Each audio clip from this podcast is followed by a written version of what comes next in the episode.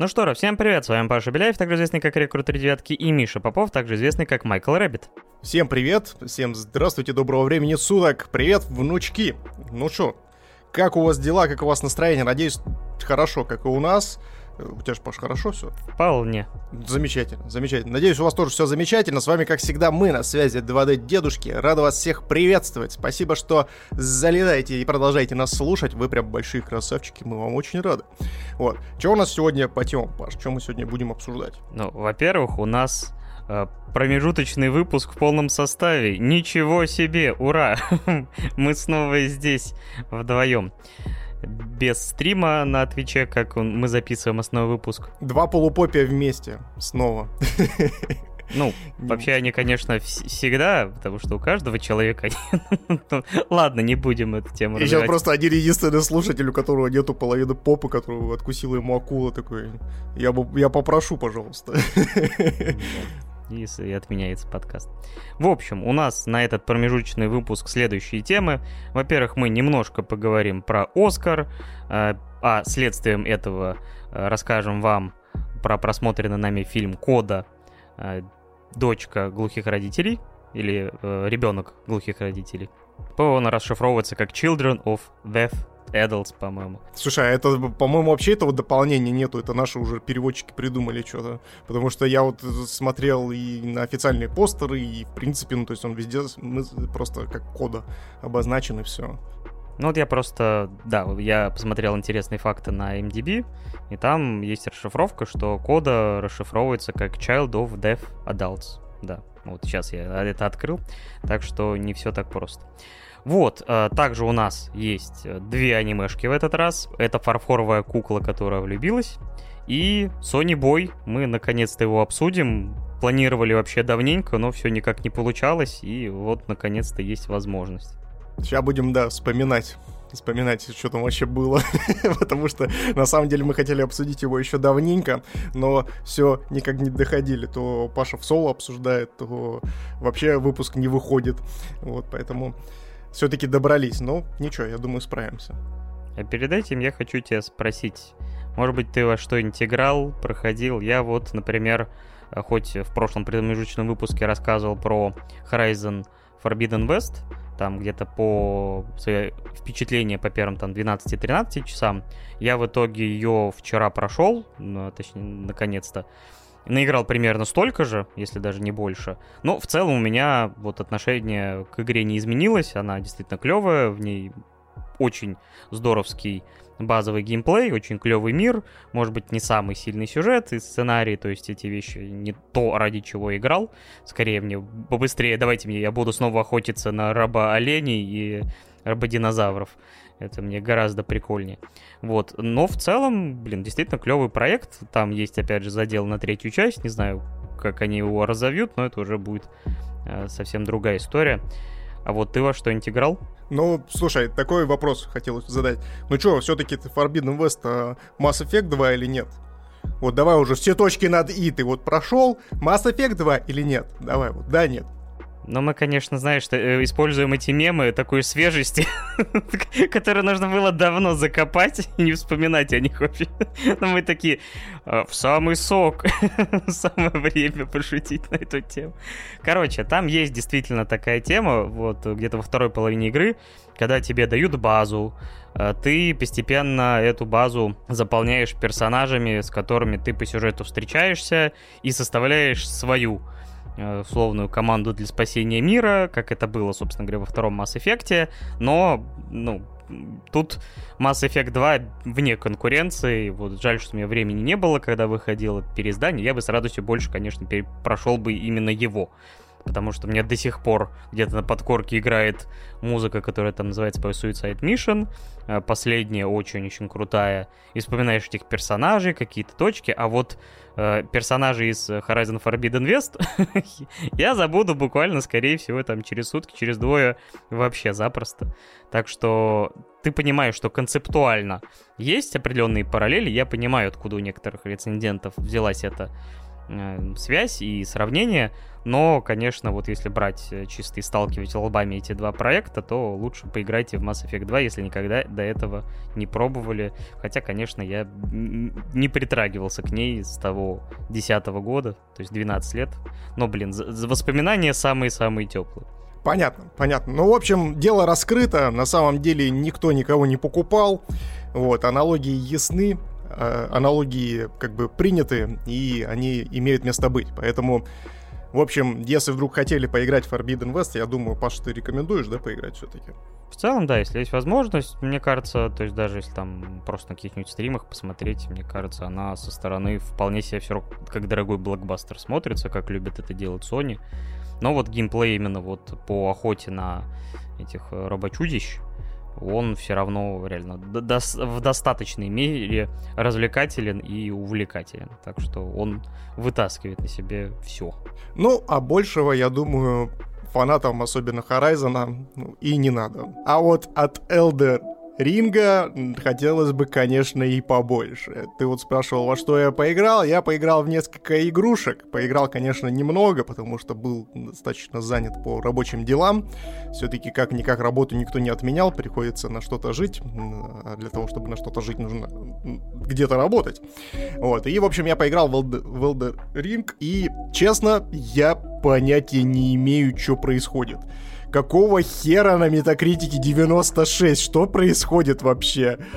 Э, я, ну, без, без зазрения совести, мы тут с Пашей, когда общались э, в прошлый раз, Паша высказывал свое желание о том, что, может быть, поиграть или не поиграть в Elden Ring, я сказал о том, что, слушай, я как бы вообще не особо фанат э, Souls-лайков, и Dark Souls, и вот Sekiro, вот это вот все абсолютно, ну, то есть я прекрасно отдаю отчет, то, что Миядзаки гений, он красавчик, безусловно, талантливый гейм-дизайнер, его есть за что любить, как минимум за то, что, ну, скажем так, он не побоялся пойти поперек э, стандартным устоям и начал, скажем так, запихивать какую-то кривую сложности, какие-то нестандартные истории, ну, то есть не церемониться особо с игроком. Это было прикольно. Но, слушайте, когда он, блин, берет и чуть ли там не в десятый раз продает одну и ту же самую игру с одними и теми же ошибками, это просто какой-то трэш, ребята. И 96 за Elden Ring. Я поиграл 7 часов, честно. Ну, то есть я не прошел игру, естественно, до конца, да и как бы давайте будем честны,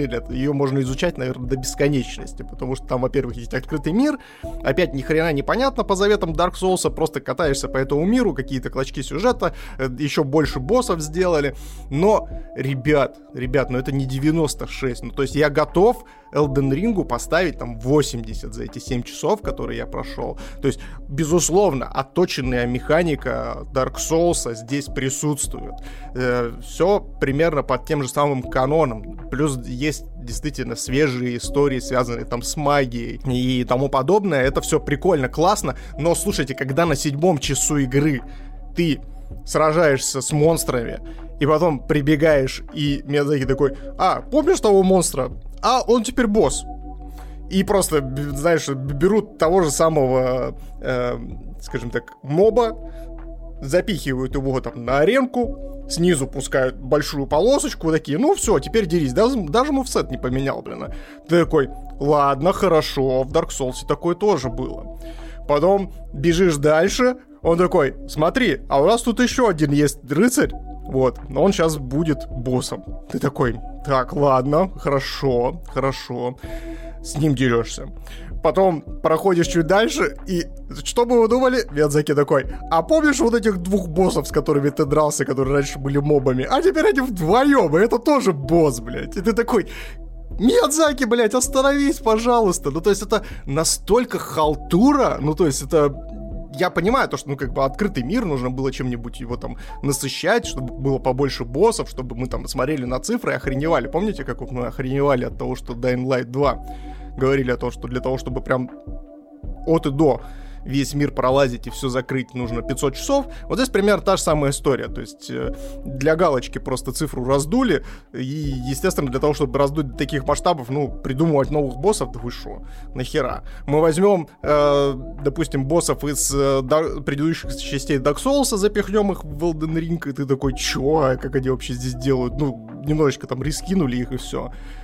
Опять же, реюз вот этих мобов, и ты такой сидишь и такой, ребята, а вы вот как бы бревно в глазу не замечаете? Ну, то есть это вот настолько, э, скажем так, я понимаю то, что Миядзаки, он такой весь из себя хочет э, брать и препарировать, скажем так, стандартный геймдизайн и идти вопреки ему, но не настолько же. Ну, то есть, и вот у меня просто в голове не срослось. Да, игра, безусловно, приятная, да, она даже, возможно, в некоторых моментах более щадящая, чем тот же самый Dark Souls, потому что, ну, я, несмотря на то, что не очень люблю Souls-лайки, как раз-таки вот за эту вот тут потную составляющую, то есть я не сказал бы, то, что я за эти 7 часов сильно прям пропотелся, ну, то есть мне показалось действительно чуть попроще все это сделано.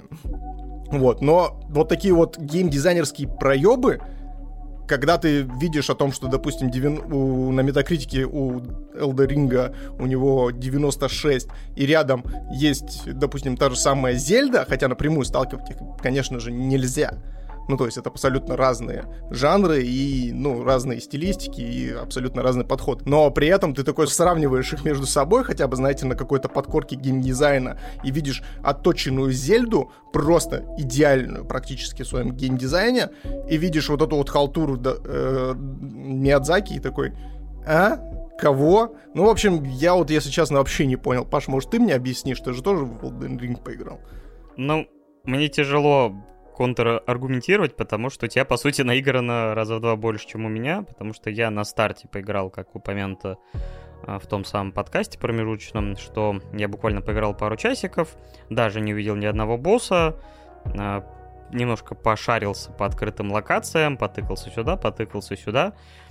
И вот единственное, что сегодня у меня наконец-то появилось время после прохождения Horizon, я сегодня еще полтора часика поиграл, встретил двух боссов наконец-то, и, скажем так, по крайней мере, битвы с этими двумя боссами меня навели на некоторые мысли. Я не играл в Bloodborne, я играл не так много в DS3, э, то есть буквально там, наверное, часов 7. Но есть все-таки в битвах с боссами и вообще, в принципе, с рядовыми мобами все-таки определенный прогресс, потому что э, в тех частях, которые играл, первую, вторую, там и ремейк Demon Souls, все-таки иногда бывало, что э, противники обладают таким все-таки определенным и довольно лимитированным мувсетом, который позволял тебе там плюс-минус подстроившись под тайминги, э, их ну, довольно легко щелкать, если ты все-таки сохранял концентрацию. Здесь же я сталкивался зачастую с тем, что даже рядовые какие-то здоровые бо ну, мобы, обладают, ну, довольно, во-первых, большой подвижностью, то есть это, в принципе, тренд начался, по-моему, как раз там с третьей DS, и, наверное, еще с Bloodborne, но в которой я как бы не играл, поэтому мне сложно сравнивать. Но в Секира тоже достаточно высокая подвижность была у тех же самых там боссов или рядовых противников больших. Да, там, в принципе, как бы, ну, опять же, то есть Секира я тоже не по пошел, потому что там все упиралось в парирование, парирование и всякие тайминги, которые там были не самые высокие, это для меня смерть моих нервных клеток. Да, это вообще, в принципе, мы не в том возрасте, чтобы э, полагаться на тайминги. Да. И, собственно говоря, придя вот к этим боссам, то есть я пошел к одному, он меня вообще раскатывал, ну, в нулину. То есть я буквально... То есть я попробовал от него убегать, чтобы просто посмотреть, какие он атаки, но он меня легко там догонял, э, потому что он просто, ну, ядреный, как на каком-то адреналине, собственно говоря, хреначит. То есть э, крутит вер... Э, всякие вертушки, у него довольно большой радиус, такой думаешь, ну ладно, хорошо, с тобой мне как бы не по пути. Я пришел к какому-то боссу, увидел какую-то заставку, тоже похоже он как бы по сюжету. И максимум, что я смог за попыток, наверное, 10, вот дойти где-то примерно до половины хп, дальше у него мувсет еще сильнее разноображивается, усиливается, камбухи становятся еще более сложными. И я понимаю, что я просто не вывожу чисто даже рефлекторно все эти тайминги, все, все эти как бы Э, э, окна для ударов, для парирования и всего прочего, и как бы понял, что нет, пошел дальше качаться в этот открытый мир, э, и даже получил, не знаю, звездюлей от огромного медведя, который просто там стоит, то есть, который, в принципе, мог бы запросто быть боссом в какой-нибудь предыдущей части, а здесь это просто рядовой моб. И я не удивился, если бы у него бы появилась полоска, или потом бы он стал, не знаю, таким же медведем, только, не знаю, там, с какими-то элементами брони, то есть просто более жирным. Я медведя этого, конечно, не встречал, но мне что-то подсказывает, то, что чуть-чуть погодя, там через пару часиков ему снизу приделают полосочку хп, добавят еще одного медведя, и это станет боссом. Может быть. Э, опять же, все-таки так как игра очень длинная, сложно судить, э, пока не шел ее хотя бы там наполовину, увидел все какие-то паттерны, потому что, мне кажется, в запасе там сюрпризов хватает, и, может быть, вот эти все э, механики и сюрпризы, скажем так, все это раскрывается гораздо позже, и поэтому, собственно говоря, игра и получила такие оценки. Поэтому можете, опять же, в комментариях там все распишут, как и что. Я все-таки попробую в игру поиграть, э, ну, подольше, но вот, к сожалению, окон у меня не так много, так что полноценное мнение там может э, вообще, я, может быть, выскажу вообще через год, потому что те же, тот же самый Dark Souls 2 у меня растянулся прохождение там что-то на год с лишним. Так что ждите, все будет. Может, и Миша к тому времени пройдет. Внуки послушают, так сказать. Да, может, мы раскаемся, скажем, что, блин, Миядзаки велик, а мы лошары гнали на эту игру. Тогда переходим, наверное, к первой нашей основной теме. И это будет раздача золотых статуэток Оскар 2022. Раздача лещей Крису Року. Не без этого. Ебой. Я честно скажу, что сразу буквально коротенько, последние года два, наверное, я совсем почти перестал следить за Оскаром. То есть было время, когда для меня э, премия что-то значила. И были случаи, когда я там просыпался в эти 4 или там 3 часа ночи, э, включал какой-то там стрим или Первый канал, потому что раньше они показывали э, трансляцию. И следил, в принципе, болел за какие-то фильмы, но чем больше я, собственно говоря, смотрел, чем чаще последние годы я понимал, что, ну, те фильмы, за которые я переживаю, болею, они, скорее всего, проиграют. То есть, э, скажем так, это был, например, Land или Лунный свет. И мы помним, каким казусом оказался, например, объявление результатов за лучший фильм. Э, это был, например, там в девятом году Аватар или э, Повелитель бури, э, который, ну, по, определен... ну, по объективным причинам, конечно, должен был победить Повелитель бури, но я очень люблю Аватар и считаю, что все-таки Кэмерон мог претендовать и так, в принципе, вот последние годы постоянно происходило. Там три билборда на границе Эббинга и Миссури тоже. Я прям болел, переживал, но тоже он тогда не взял. И поэтому я понял, что да, в принципе, и пофигу. Я просто буду смотреть те фильмы, которые мне нравятся. Иногда я все-таки присматривался к номинантам, потому что среди них действительно есть фильмы, которые ты, скорее всего, пропустишь, э, потому что это фестивальные проекты, но при этом действительно достойный, и спасибо, опять же, этой премии, что она выставляет их на показ, а не какие-то там блокбастеры, и ты все-таки к ним присматриваешься. Вот ты вообще следил до этого вообще за, за Оскаром? Да, конечно, я с 2000 года э, прям э, вместе с отцом еще тогда, он еще был жив, мы вместе смотрели «Оскар», и для меня действительно эта церемония была, знаешь, неким вот сакральным таким вот моментом, в рамках которого, то есть я... Э, не то, что даже я там, в, особенно когда был совсем маленький, то есть я понимал, что там происходит, но это, знаешь, было действительно фееричное такое событие, прям полноценная церемония, знаешь, когда э, такой праздник киноманов настоящий, когда ты действительно смотришь самые там красные дорожки, когда идут все эти красивые актеры, актрисы, режиссеры, операторы. То есть они э, все такие вальяжные, шикарные. И потом это все, естественно, на таком пафосе преподается. Ты сидишь э, перед... Э, выходит человек на сцену, ему дают конверт и объявляют номинантов о том, что там, допустим, э, в формате операторской работы такой-то, такой-то, такой-то фильм соревнуются между собой, их показывают, знаешь, на одном экранчике, как э, камерами разными, как они сидят, волнуются такие. И тут идет объявление, и ты такой, да, победил мой любимый там фильм, либо не мой любимый фильм, или что-то типа того. Э, но, естественно, чем старше я становился, тем больше вопросов у меня к Оскару возникало. Э, потому что э, как мы, ну, как и Паша озвучил, то, что э, в последнее время, в последние там десятилетия в Оскар очень сильно начали проникать, э, естественно, определенные веяния, э, поддержка повестки, естественно. Я ее не осуждаю как таковую, но она очень сильно и обильно начала сочиться, и не то, что даже сочиться, она начала проникать конкретно в мнение и суждение о конкретном кино. То есть э, кино могло быть достаточно слабым э, в рамках там сценарной работы, либо каких-то других вещей, но могло победить за счет того, что в нее скрыт определенный сакральный смысл, который от, э, отражает, допустим, там отношение к меньшинствам, либо же отношение к каким-то э, ну, скажем так, э, историям, связанным там с политикой, либо еще с чем-то. То есть это не самая приятная история, когда ты, э, ну, то есть, как бы мы с вами не хотели и не говорили о том, что э, вся вот эта вот какофония и все эти обсуждения кино теми же самыми критиками, это абсолютно субъективщина, объективные все-таки вещи есть в кинематографе и в видеоиграх и в аниме в том числе. То есть есть определенные моменты академические, э, в рамках которых Э, можно оценить качество того или иного фильма, ну, то есть или того же самого сценария.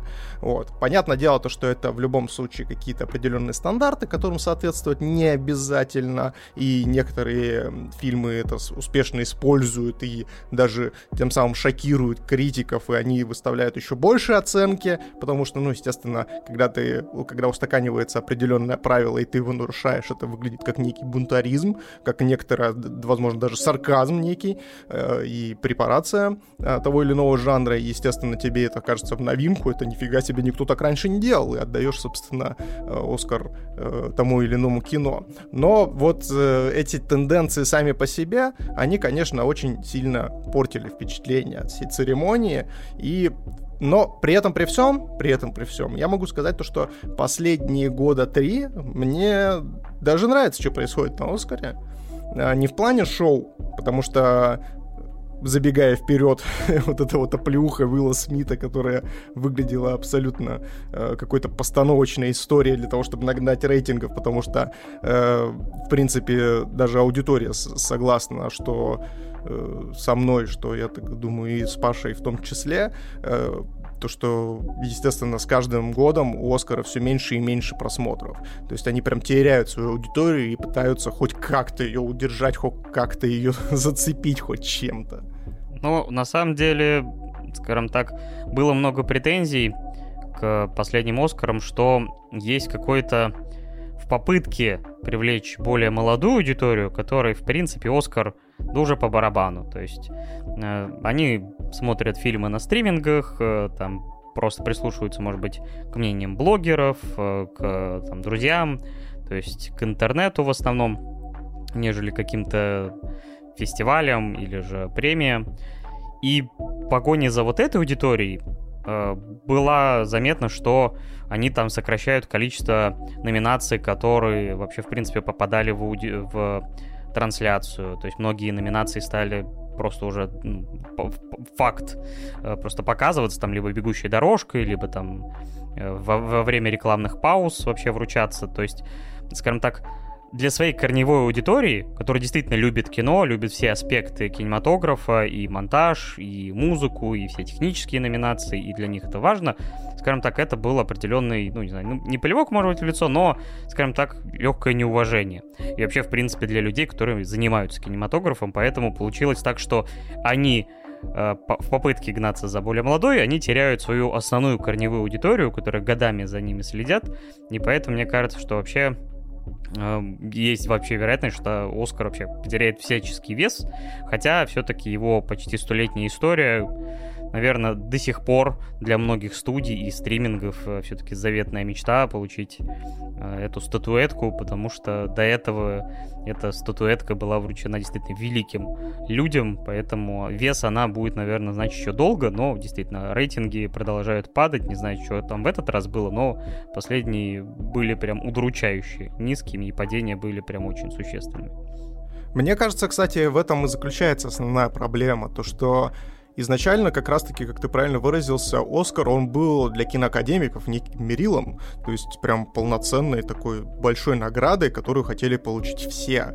А, естественно, когда в погоне за рейтингами и в погоне за массовой аудиторией, и это, кстати, мне кажется, основная проблема Оскара в том, что они гонятся за массовостью и за некой вот этой, знаешь, за так называемыми просмотрами, в отличие, допустим, от того же самого «Глобуса», который менее публичный, ну, то есть у них нету такой прям большой глобальной церемонии, хотя она, ну, естественно, в, каком-то, в какой-то мере присутствует, но она, ну, не настолько публична, как вот Оскар, то есть когда там показывают куча стримов и тому подобное э, по всей планете. И вот это вот играет очень злую шутку, в рамках которой, то есть, они пытаются и для киноакадемиков остаться авторитетом, и для массовой аудитории выступить, вот знаете, неким вот таким большим праздником, как я выразился до этого.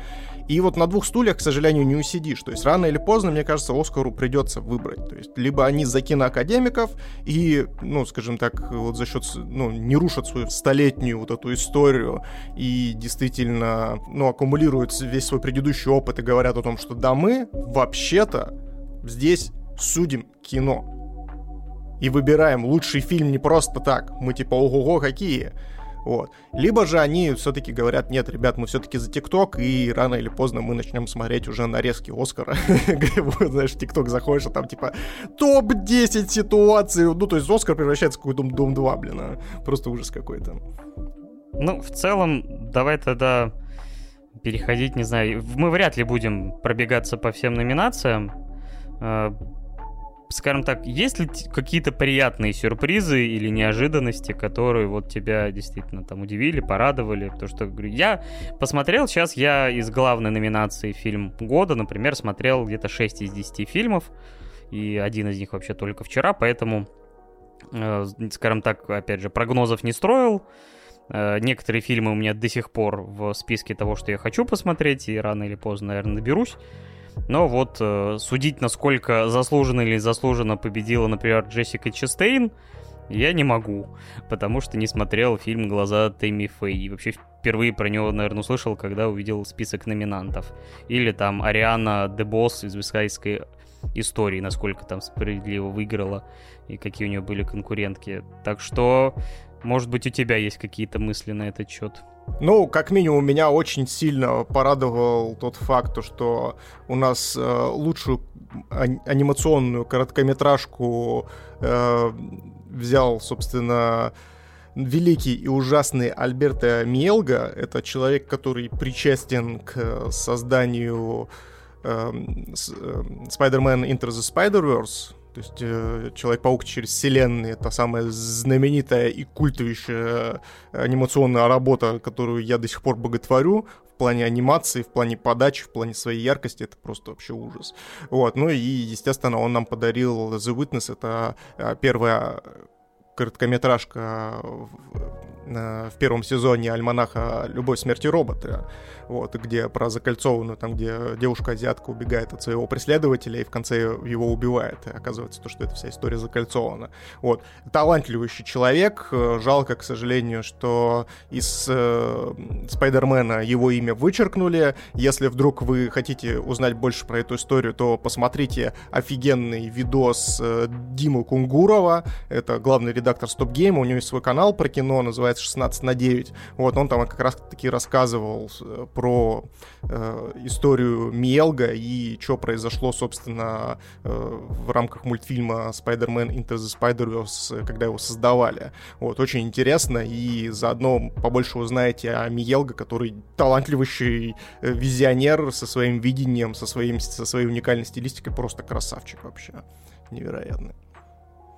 Вот. А что еще из э, того, что меня очень даже неплохо э, так порадовало, это, ну, естественно, все номинации Дюны.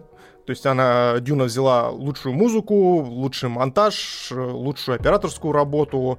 Это прям... Э, и, по-моему, еще лучший звук. А, лучший спецэффект еще взяла. Вот, поэтому, блин, ну, мое почтение. Я прям... Вот Дюна, она была создана для того, чтобы все эти номинации забрать. Это прям красиво. Также еще радостно за Круэллу.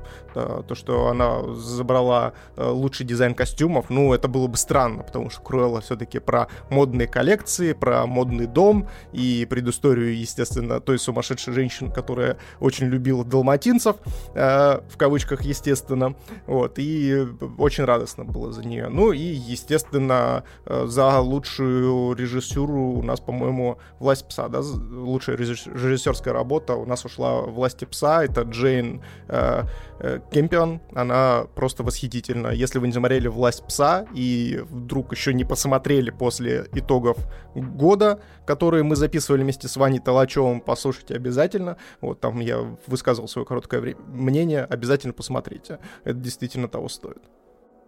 Да, ну и вот первый Оскар получил в своей карьере Уилл Смит.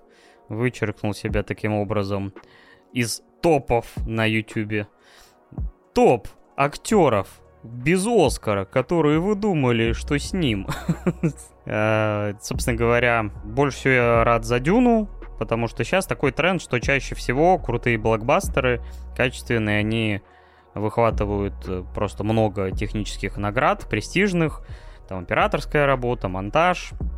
Вообще, кстати, раньше те, кому отдавали лучший монтаж, очень часто становились победителями Оскара, но вот в какой-то момент это тоже престижная награда стала, ну, никак не связано. Быть... И раньше, например, тоже очень часто лучшая режиссерская работа означала то, что, скорее всего, фильм победит и в номинации «Лучший фильм», но и в этом году снова э, скажем так, «Власть пса» — это лучшая режиссерская работа, упомянутая Джейм Кэмпион, а вот лучший фильм — тот, который мы чуть позже обсудим. Кстати, я здесь, знаешь, что хотел вставить на тему того, что ты говоришь? Уилл Смит, э, наконец-то вычеркнули его из списков э, тех видосов на Ютубе, которые говорили топ актеров, которые еще не завоевали Оскар, хотя должны были уже давно.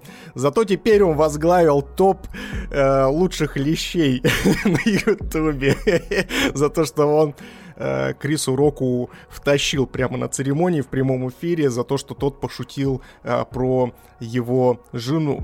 На самом деле шутка такая достаточно грязная была, неудивительно, ну, на самом деле было за что возмутиться, потому что Крис Рок, он такой достаточно колкий комментарий э, по отношению к прическе жены Уилла Смита применил, она, к сожалению, я так понимаю, аутоиммунным каким-то... Э, у нее какая-то болезнь аутоиммунная, и поэтому она, к сожалению, была с короткой стрижкой на церемонии, и Крис Рок э, высказался о том, что э, Уилл Смит почему-то привел солдат Джейн, собственно, на церемонию, и Уилл Смит от этого взорвался. Шутка на самом деле грязная, но прикольная. То есть, кто смотрел солдат Джейн, ставьте плюсик в комментариях на всех площадках, где, собственно, можно эти комментарии оставить.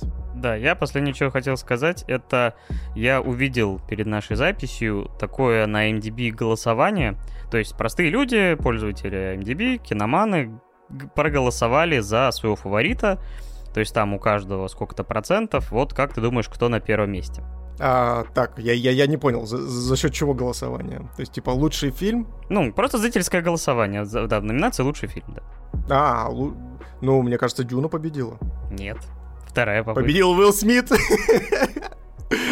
Или Крис Рок. Кто победил? Давай, давай, давай. Панч. Власть пса. Нет, это без панча. Здесь просто вот э, я удивился, что именно зрители проголосовали за такой довольно-таки своеобразный авторский проект.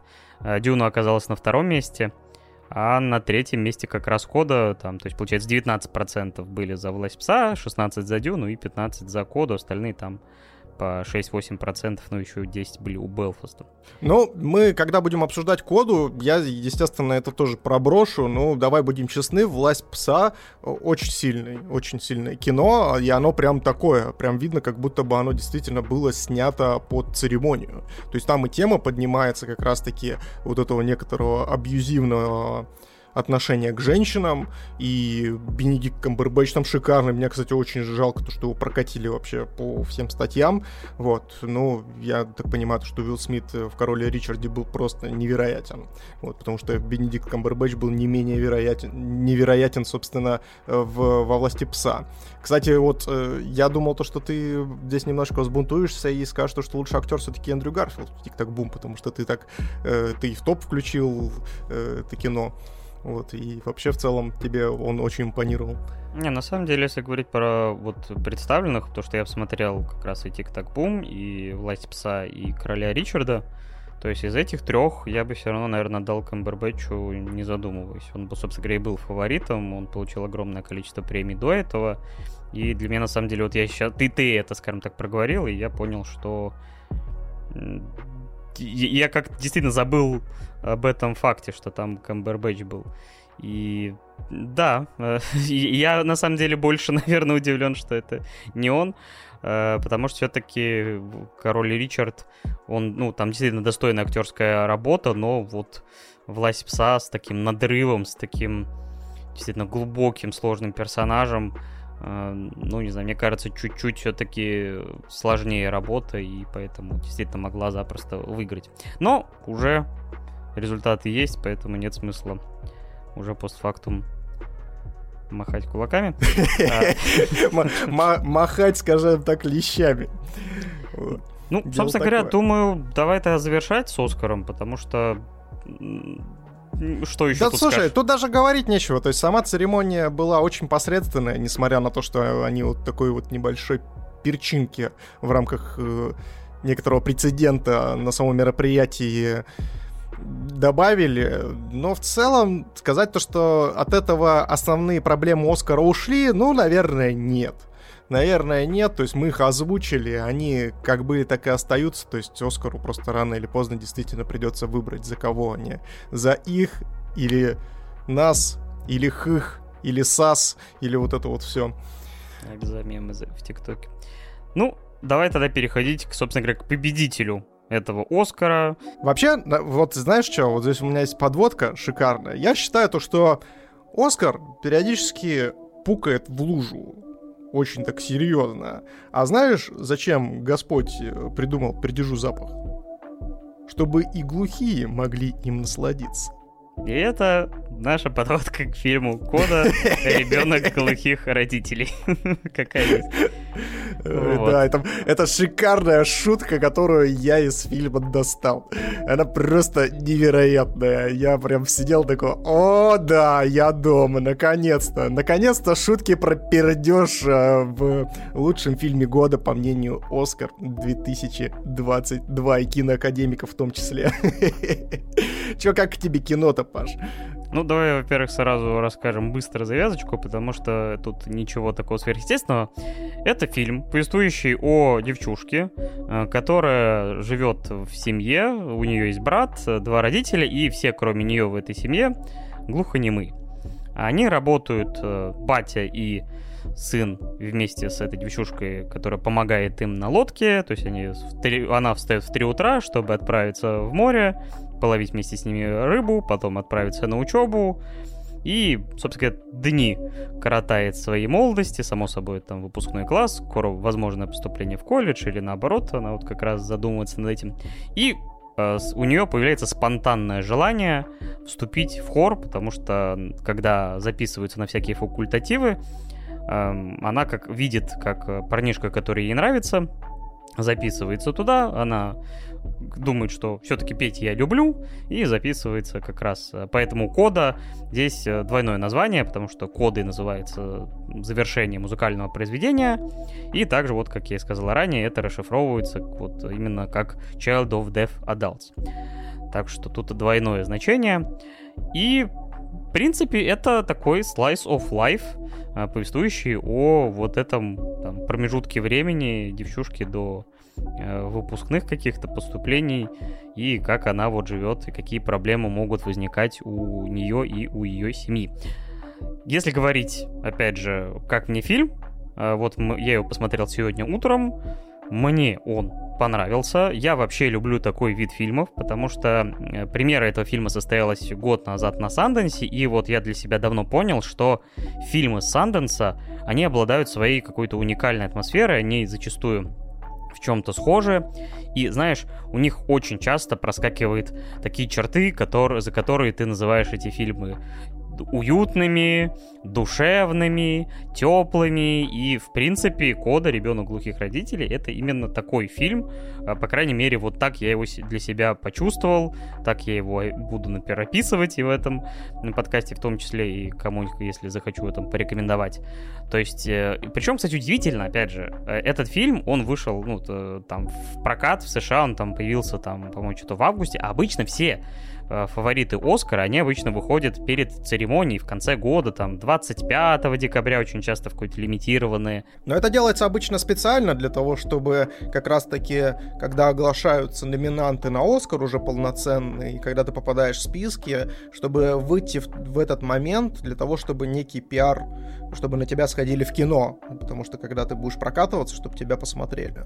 И это тоже. Ну и плюс быть на слуху, э, потому что, ну, чем реально ближе, тем, скорее всего, про тебя больше информационных поводов, и так или иначе от тебя как-то будет выделять. А этот фильм все-таки вышел, там, ну, говорю, в середине прошлого года, и удивительно, как он добрался и э, вылез так, вот, скажем так, под конец года вдруг, хоп, и не знаю, может, это заслуга Apple, э, которые купили права на дистрибьюцию этого фильма.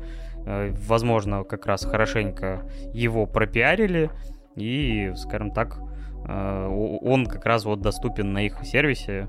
Э, я его, кстати, даже там и посмотрел. Там даже есть русская озвучка, чему я удивлен. В общем, э, тебе-то как фильм? Слушай, а, здесь вообще стоит начать с того, что я знаком с э, режиссеркой, наверное, так, да, правильно сейчас говорить. Вот, а Шан Хейдер, она вообще очень классная, мне она еще понравилась с сериала «Оранжевый хит сезона», это ее сериал, она его режиссировала.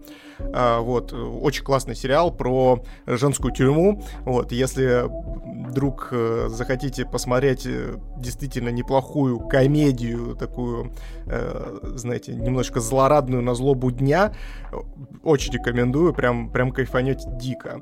Ну и плюс ко всему, я еще наслышан о ее участии в фильме «Человек-человеку-волк», который «Док и Док».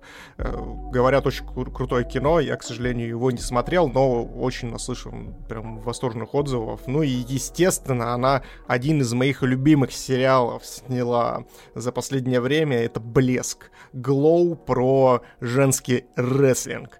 Просто шикарнейший, стилевый и невероятно э, сатиричный э, сериал про женщин, которые пытаются в рестлинг. Это прям очень круто. Вот, и тоже дико рекомендую. Ну и поэтому, как бы, когда я услышал то, что Кода победила, я такой сразу же, так, а кто режиссер? Такой увидел знакомую, знакомую им фамилию, такой, о, нифига себе, вот это да, я даже, ну, причем ничего не слышал абсолютно. В моем информационном поле этот э, фильм отсутствовал как таковой в принципе. Ну и, в общем, когда я его посмотрел, действительно, я здесь с тобой соглашусь, очень уютное такое повседневное кино, которое действительно имеет э, какую-то внутреннюю душевность, внутренний стержень, внутренний стержень, э, который, э, скажем так, способен тебя немножечко поломать. Немножечко поломать, ну, то есть это фильм как раз-таки из разряда того, что он настолько душевен, то, что ты будешь в конце плакать не из-за того, что тебе плохо и кого-то жалко, а из-за того, что, блядь, господи, как же, какие же они молодцы, они справляются со своими проблемами, и как же это душевно. Вот.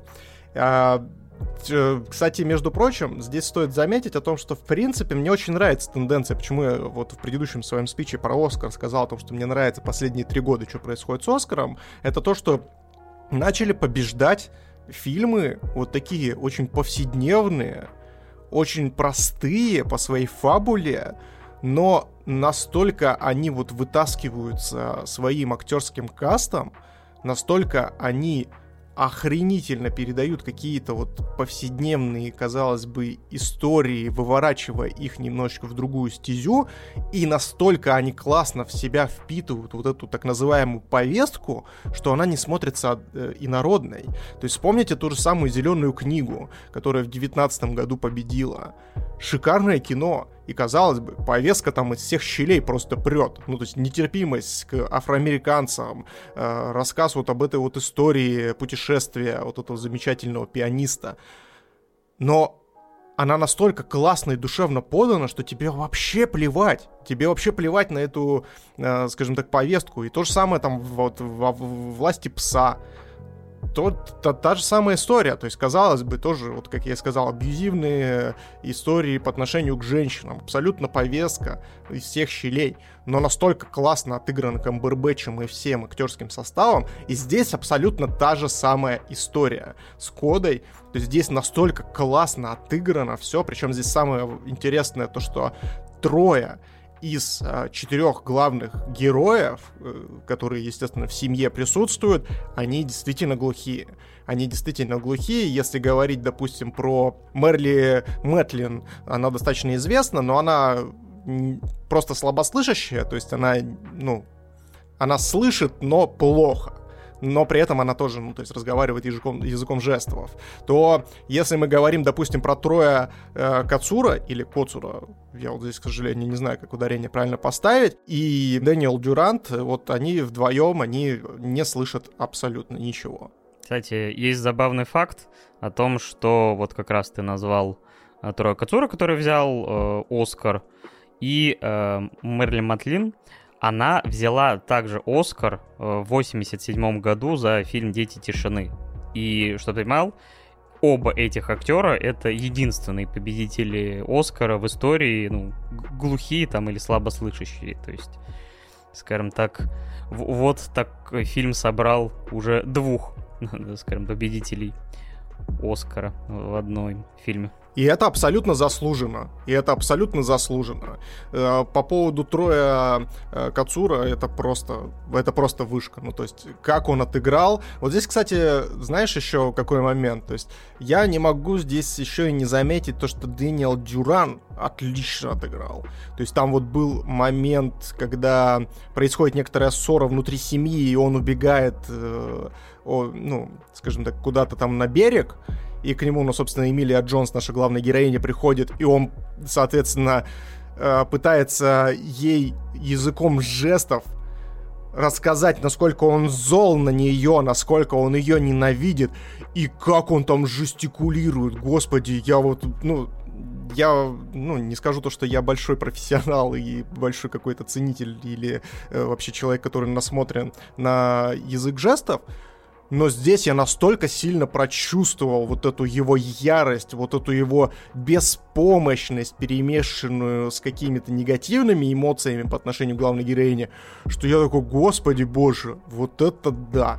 Вот это, мать моя, женщина. Ну и, естественно, возвращаясь опять же к Трою Кацуру или Коцуру, э, как тот момент, где они вместе с главной героиней сидели после ее выступления на машине, и он трогал ее горло, э, когда она поет, для того, чтобы прочувствовать вибрацию ее, получается, голосовых связок и понять, что она поет и как она поет, Господи, я на этом моменте заплакал, я не смог, я не сдержался, короче. Это просто, блин, настолько душевный, классный момент, и настолько он круто отыгран, то что я, я, я сдался, я сдался окончательно и бесповоротно. Капитулировал, так сказать, без попытки даже оказать сопротивление.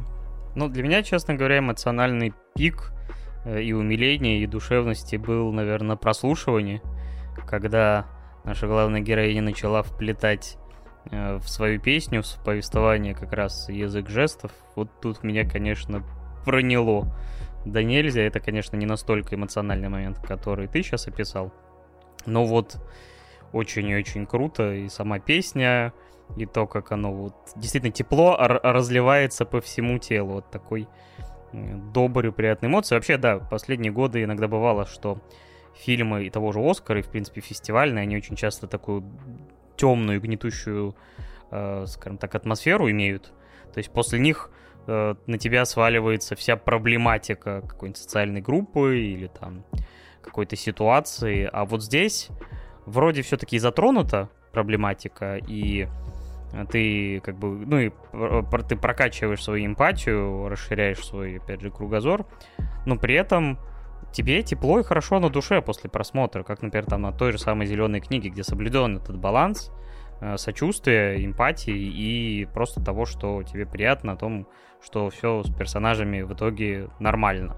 Э, нет какого-то черного облака над головой. Например, та же самая власть пса, она все-таки, ну, такая, гнетущая, скажем так, и, может быть, не знаю, и это тоже. То есть хочется иногда, может быть, и академикам поддержать фильмы с жизнеутверждающим посылом, а не только где все темное, мрачное и реалистичное. Да, я здесь с тобой безусловно соглашусь. То есть здесь э, нету такого, знаешь, такой примеси из разряда того, что мы здесь поднимаем остросоциальную тему, и она беспроблудно темна, как э, ночь.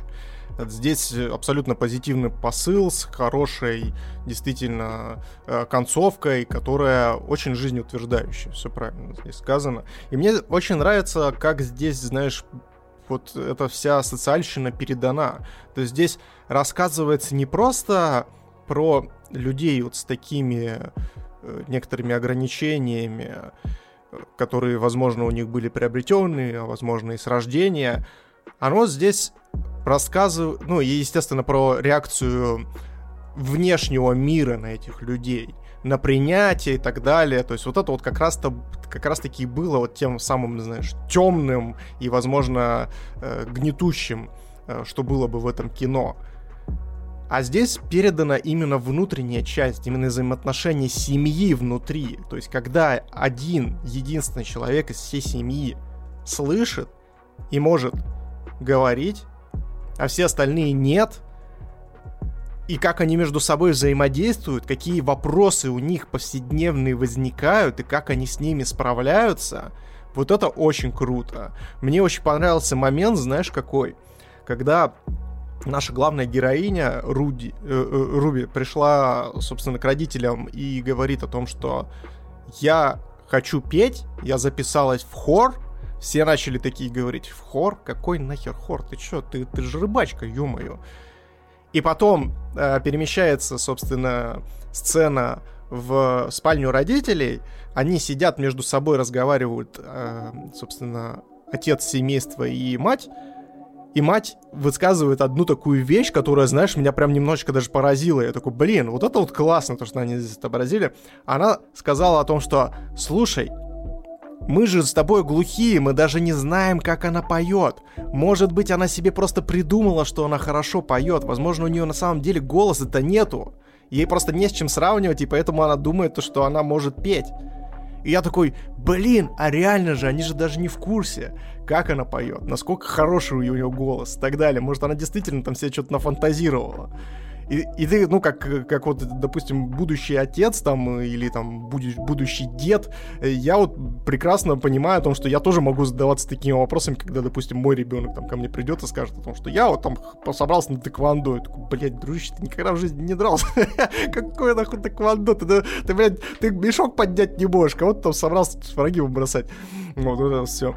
И это прям вот такие моменты житейские, которые прям действительно хватают тебя за душу. И э, в процессе этого всего, когда в концовке там уже начинают показывать о том, что окружение начинает реагировать на этих людей начинает под них подстраиваться, а не так, что и эти люди начали подстраиваться под большинство. Это прям очень классно. То есть, когда они вот э, расширяют поставки рыбы, когда ты видишь то, что приехавший КАМАЗ, э, который разгружает там вот эту вот рыбу, э, выходит э, водитель и начинает на каком-то, знаешь, таком очень зажатом и ломаном э, языке жестов пытаться с ними как-то взаимодействовать, и такой, блин, ну это круто, это классно. Ну, кстати, насчет, э, мы совсем забыли Евгению Дербиса, который как раз ее учитель. Я просто, когда ты говорил про мамину фразу. Но все-таки у него есть преподаватель, он, я думаю, бы сразу бы сказал еще на этапе прослушивания, что «Не, девочка, иди домой, пение это не твое».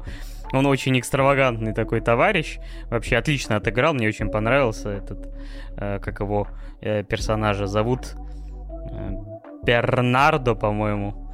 То есть вот это Бернардо Вела Лобос. Очень вообще клевый персонаж.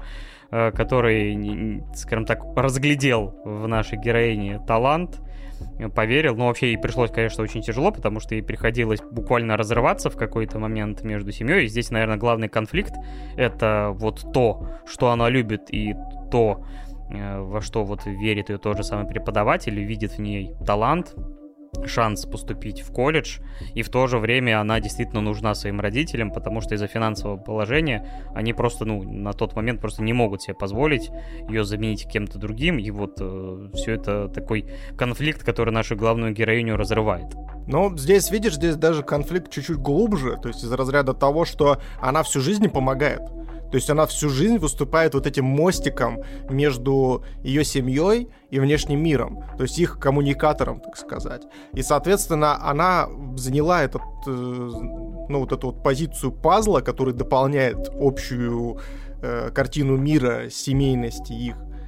И, естественно, она даже не представляет, ну, то есть это история про сепарацию, про сепарацию конкретно ребенка из достаточно сложной ситуации, потому что она прекрасно дает себе отчет. Если она уедет, то что будет с родителями, как они будут взаимодействовать, что будет происходить? Она, естественно, задается этими вопросами. И ее родители тоже боятся. И тот момент, когда а, как раз-таки э, персонаж э, Мерли Мэтлин, э, ее мамы, как раз-таки говорит о том, что, слушай, а если бы я была бы слепая, ты бы занялась живописью или что-то типа такого там, по-моему, было у них. И она говорит о том, что типа ты типа эгоистка, почему ты думаешь только о себе? И на самом деле это тоже очень важный посыл, потому что родители очень часто как раз-таки очень эгоистично относятся к своим детям и пытаются через них не только себя реализовать, но и опять же ну, скажем так, воплотить, э, воспитать человека, который принесет э, воды, так сказать. А здесь не просто воды, это полноценный мост, через который они общаются с другими, с внешним миром. И, конечно, для них это тяжело. И это вот прям вот такой глубокий посыл. Конечно, он очень поверхностный. Я бы не сказал то, что это прям очень глубокое кино, но оно немножко не про это. Оно про понятие семейности и вот как раз-таки про взаимодействие внутри.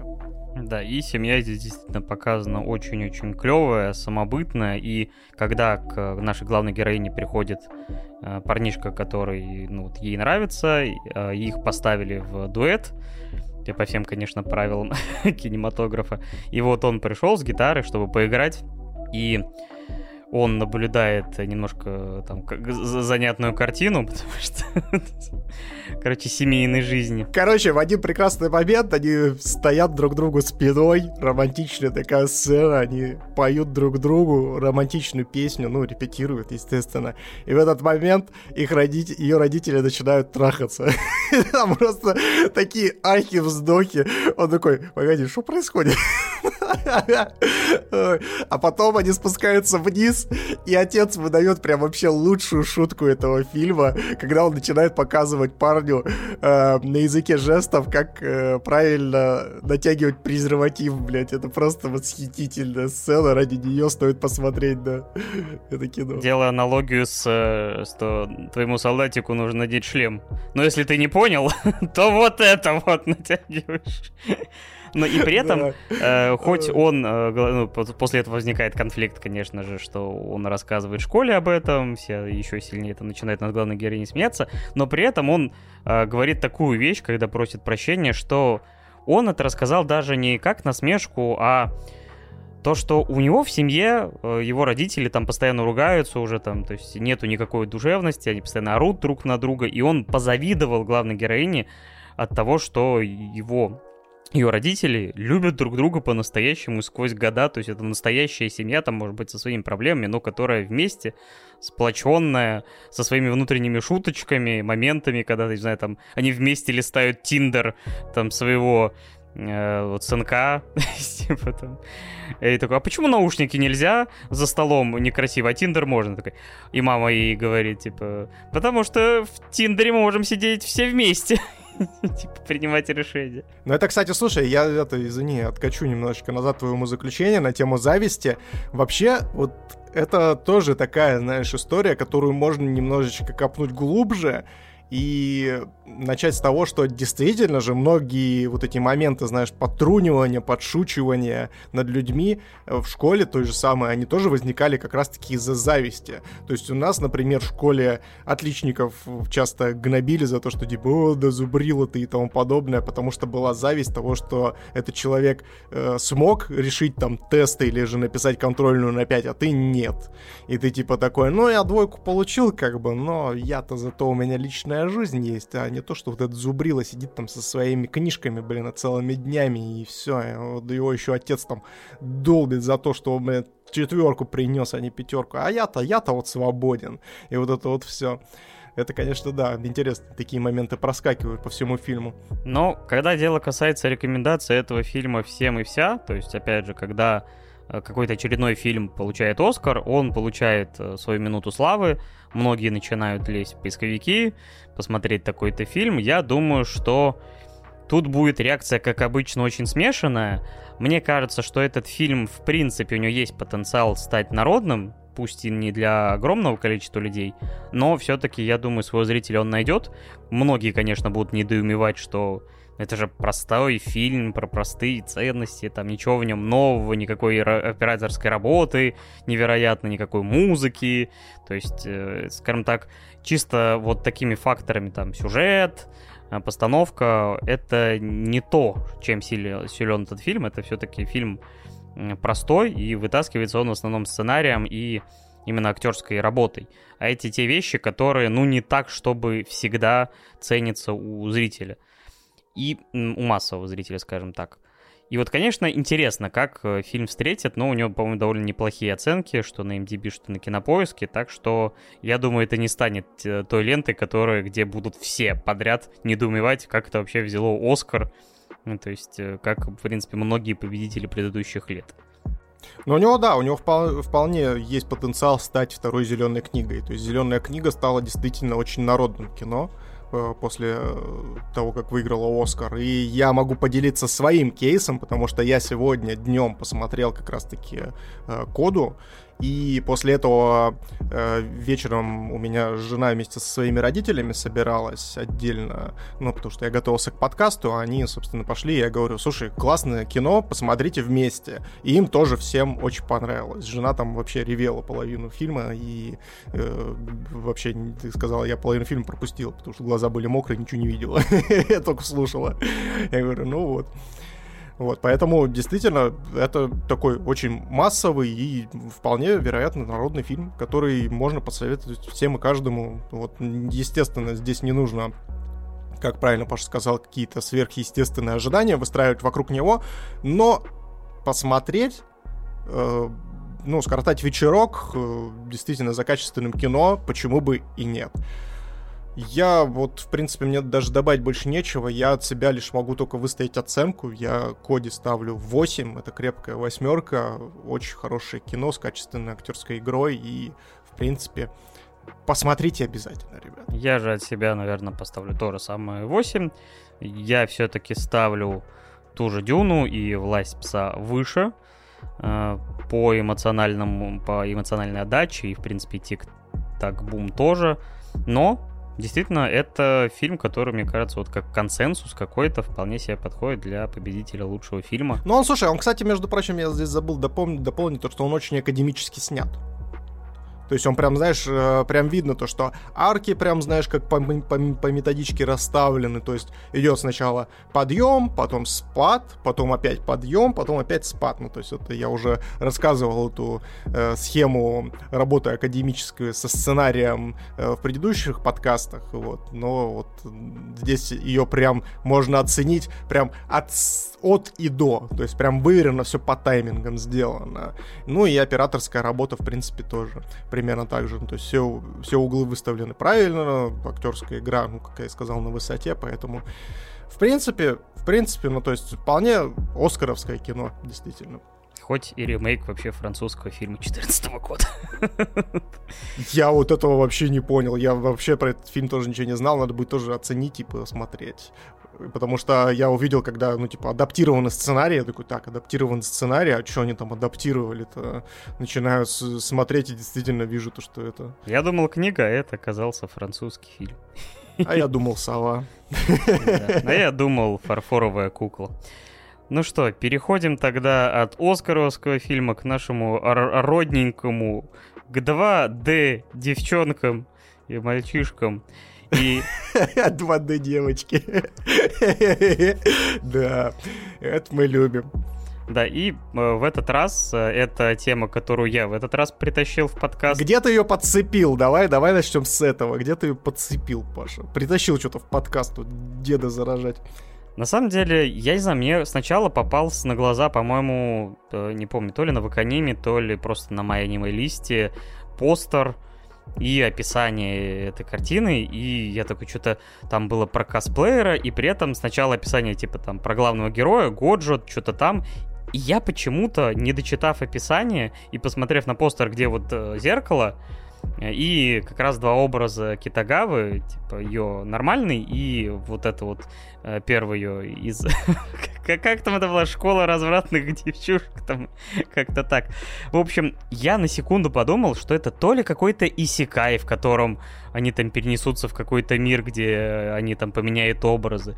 То ли это вообще вот этот образ справа, это главный герой, и он там, грубо говоря, переодевается и косплеит девиц.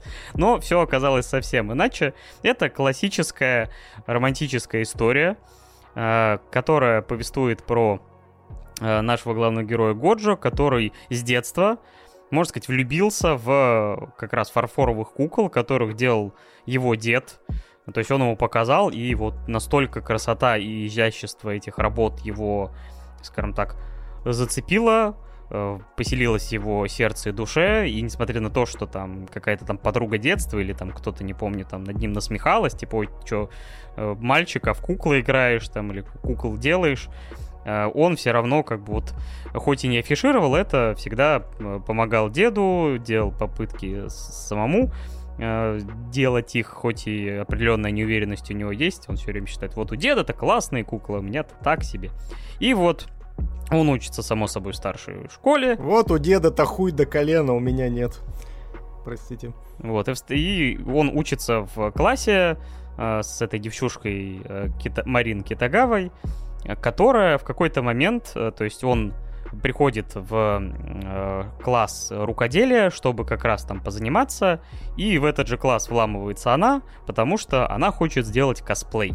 Но при этом руки у нее не настолько мастеровитые, поэтому, когда она показывает ему э, свои наработки, он понимает, что Тут вообще не пахло тем образом, который она ему там показала на телефоне. А потом она показывает ему да, то, что она хочет закосплеить. Сначала она показывает свои наработки э, генетические, простите, а потом показывает, что хочет косплеить.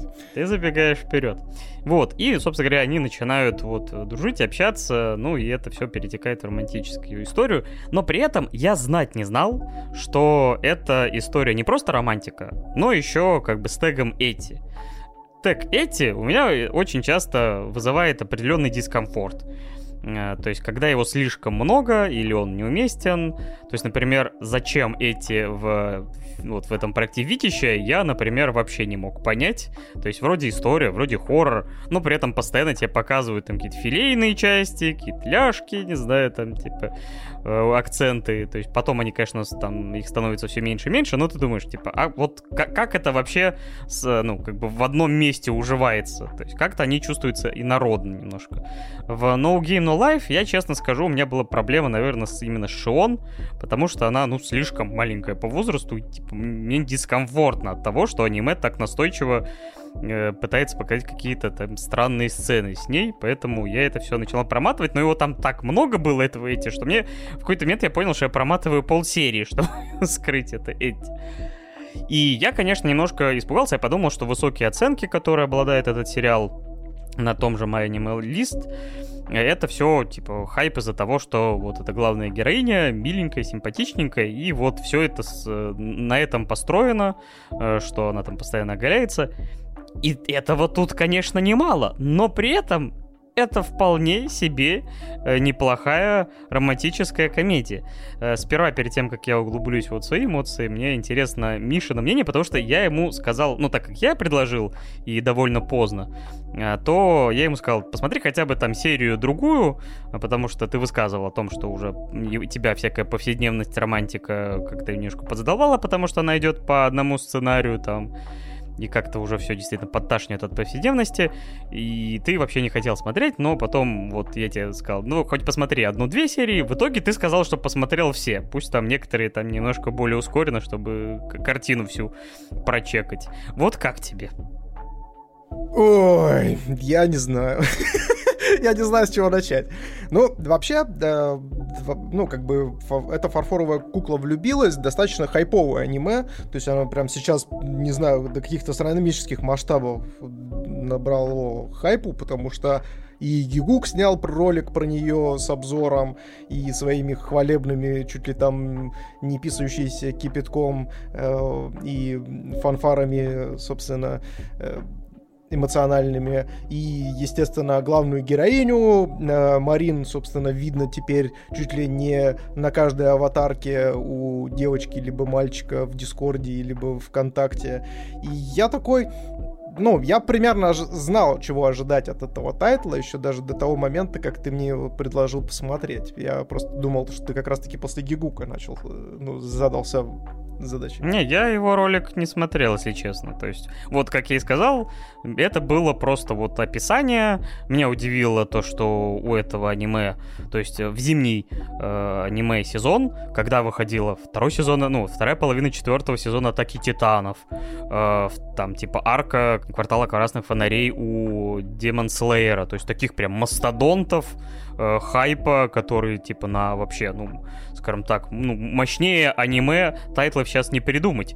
И на третьем месте э, по части именно скажем так, публики, да и, в принципе, и по оценкам довольно высоких, оказался этот проект. То есть я такой, чего? Мне поэтому просто захотелось узнать, что это такое вообще.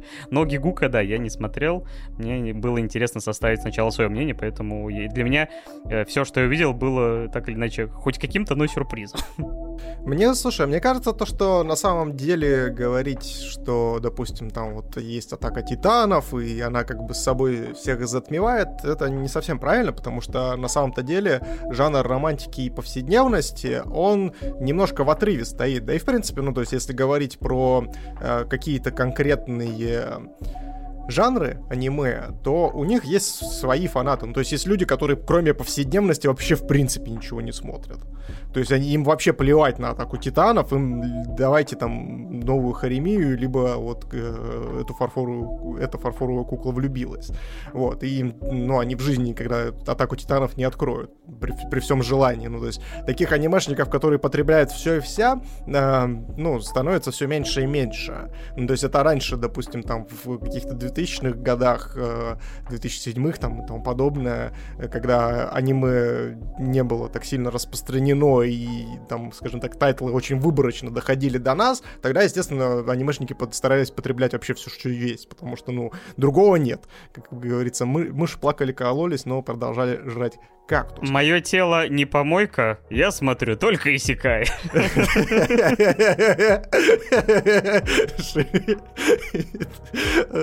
Да, шикарно. Господи, э, и там те самые, сколько там, 38 Исикаев, да, в прошлом году вышло, если мне не изменяет память. Вот, всяких разных, ты такой, да-да-да. Вот. И да, здесь, кстати, под, ну, к чему я это все говорю? К тому, что я, походу, как раз-таки нашел тот жанр, который я буду избегать, потому что повседневность, по всей видимости, не для меня. Хотя на самом-то деле, это вот то же самое э, твое имя, я считаю одним из лучших э, вообще, в принципе, полнометражных аниме. Э, хотя тоже повседневность, хоть и с налетом некой фантастики. Вот. Но э, если говорить про это фарфоровая кукла влюбилась, ну то есть я здесь постараюсь какую-то, знаешь, объективность постараться соблюсти, потому что если говорить прям совсем эмоционально, я уже высказался. Повседневность — это не мое. Ну, то есть мне показалось то, что этот э, тайтл очень какой-то плоский, э, девочка вот эта хоть и хорошо нарисована, но она как персонаж, ну прям вообще, прям отстой, потому что ну, настолько она удобная, настолько вот она, ну, то есть прям видно то, что ее прям под э, сюжетные лекала подбрасывали для того, чтобы угодить определенной аудитории. А аудитория это, скорее всего, та же самая, что и Гёдзе. То есть Аяши, которые вот сидят и думают о том, как бы мне к девочке подойти для того, чтобы скажем так, с ней познакомиться. Либо, наоборот, как мне от этого контакта уйти для того, чтобы у меня, э, ну, скажем так, э, чтобы у меня стояк неожиданно не появился, я не опозорился при всех, и больше никогда в жизни у меня женщин бы не было. Ну, то есть, она вот такая популярная вся девочка, она к нему сама клеится, у них там с, схожие интересы, она вся такая понимающая, она при этом при всем раскрепощенная, ну, то есть, прям вот вообще, ну, то есть, прям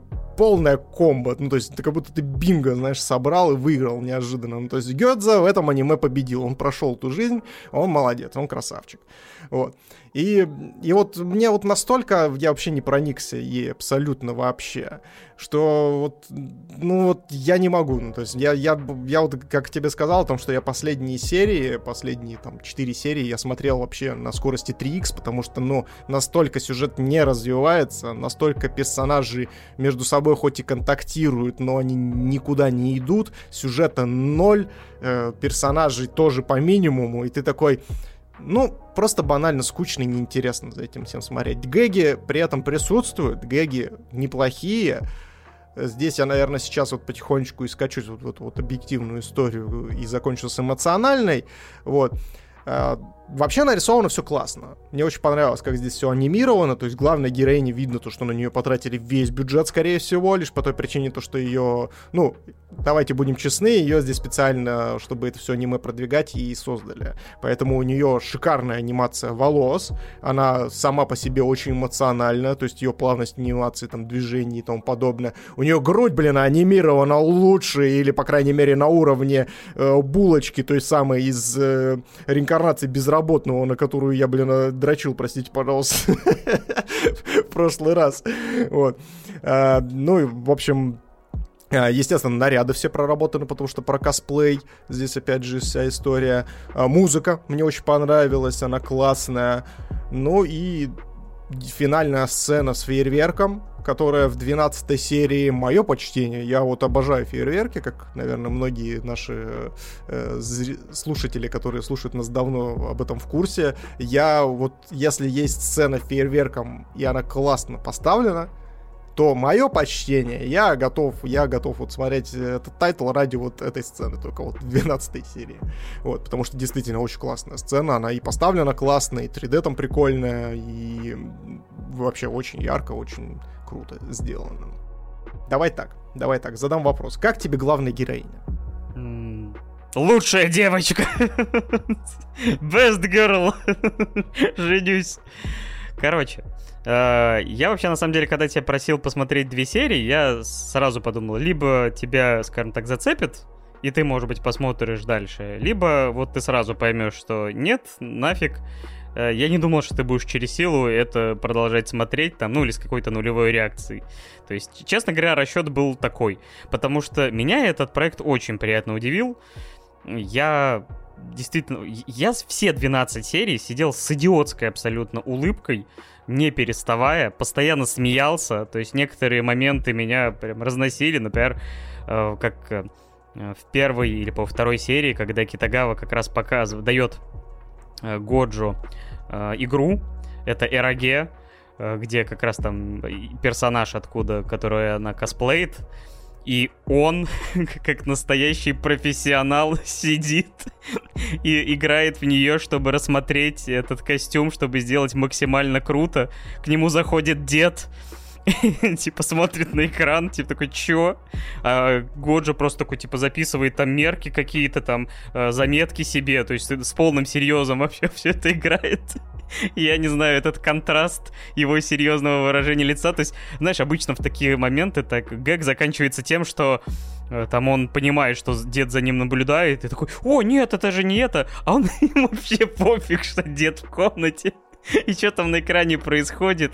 Он такой, да-да-да, там, типа, надо и метки ставит. И это меня вынесло вообще. Ну, слушай, здесь вообще, на самом деле, я здесь соглашусь. То есть есть смешные действительно гэги. Мне из подобных понравился момент, где он возвращается с магазина, И такой садится, разувается, дед подходит сзади, такой, здорово, здорово, здорово, чё, где был?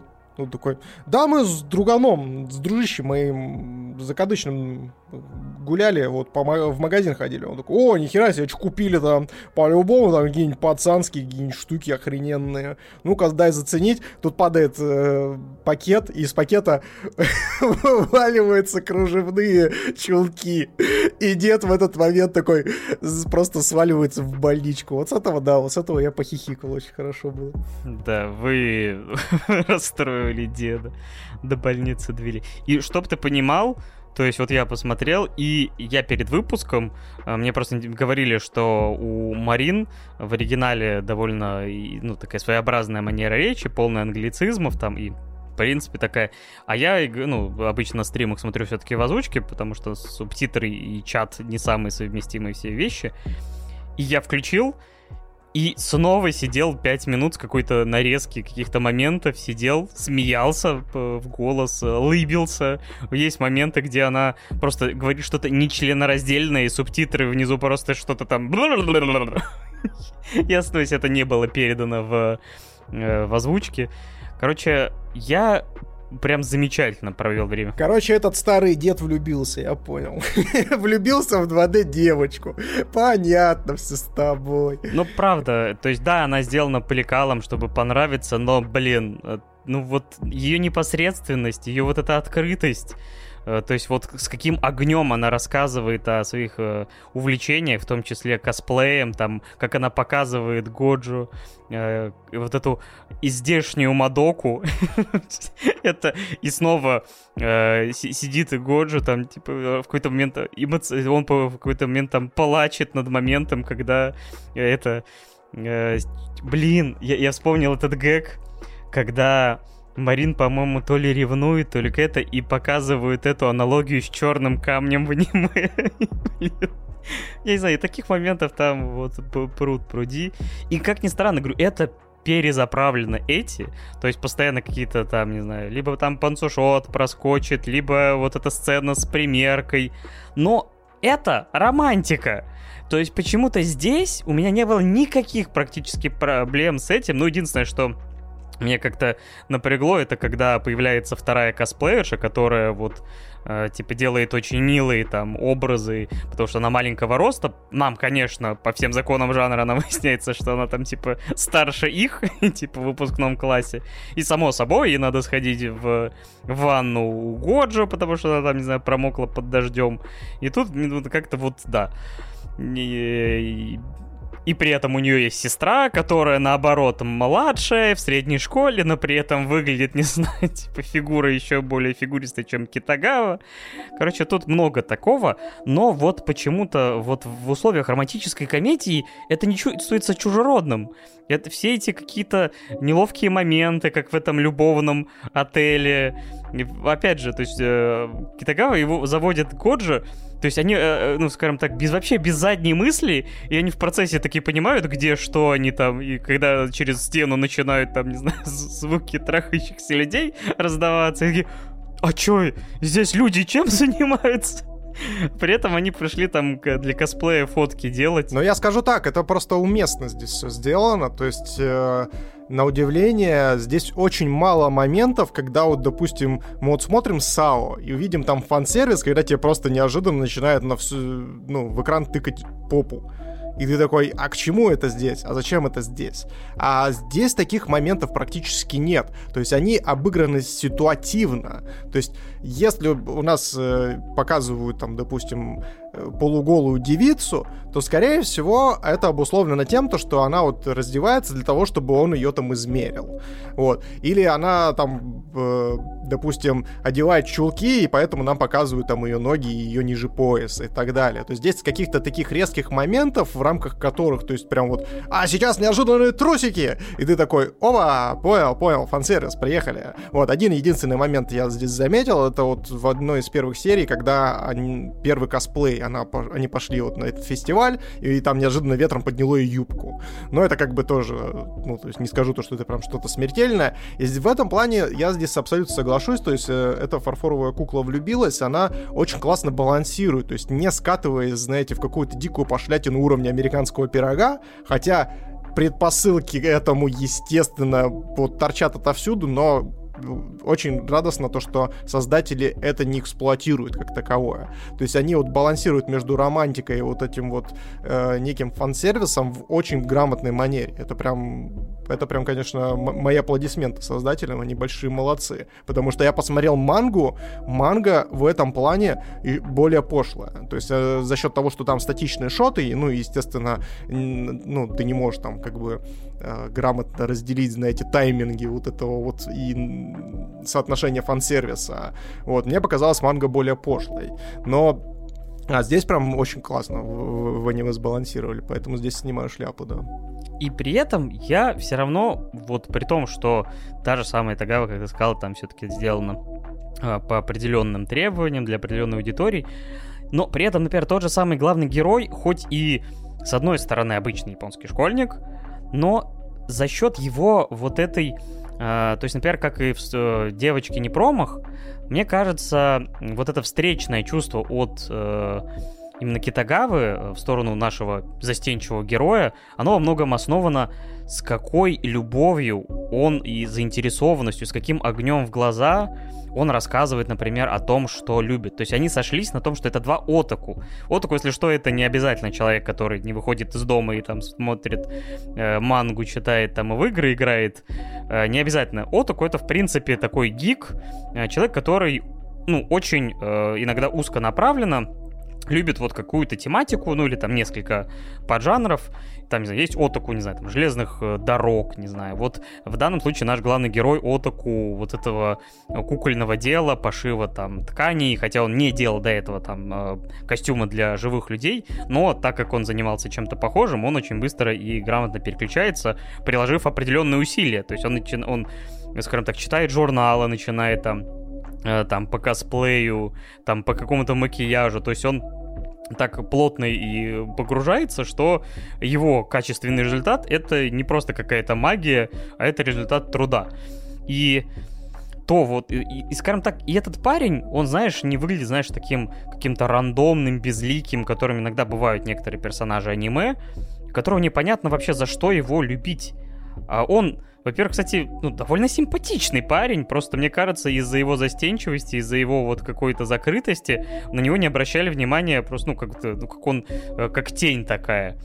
А вот э, когда ему дали возможность говорить о тех вещах, которые ему нравятся, с горящими глазами, то вот оба человека, которые действительно любят э, свои хобби, настолько в них погружены, они действительно могли сойтись, и у них действительно могли вспыхнуть вот такие чувства, которые вот они единственное, так как это первая любовь, опять же, само собой, много неловких моментов, когда можно признаться, но нет, и вот эта вот финальная сцена, мне все равно, кстати, очень миленькая была, э, когда, ну ладно, не буду, для тех, кто не смотрел, это, конечно, не то чтобы спойлер, но и вот, я не знаю, мне, короче, хоть я и смотрел уже там энное количество романтик, я не скажу, что это лучшее, но, блин, я вот чертовски хорошо провел время.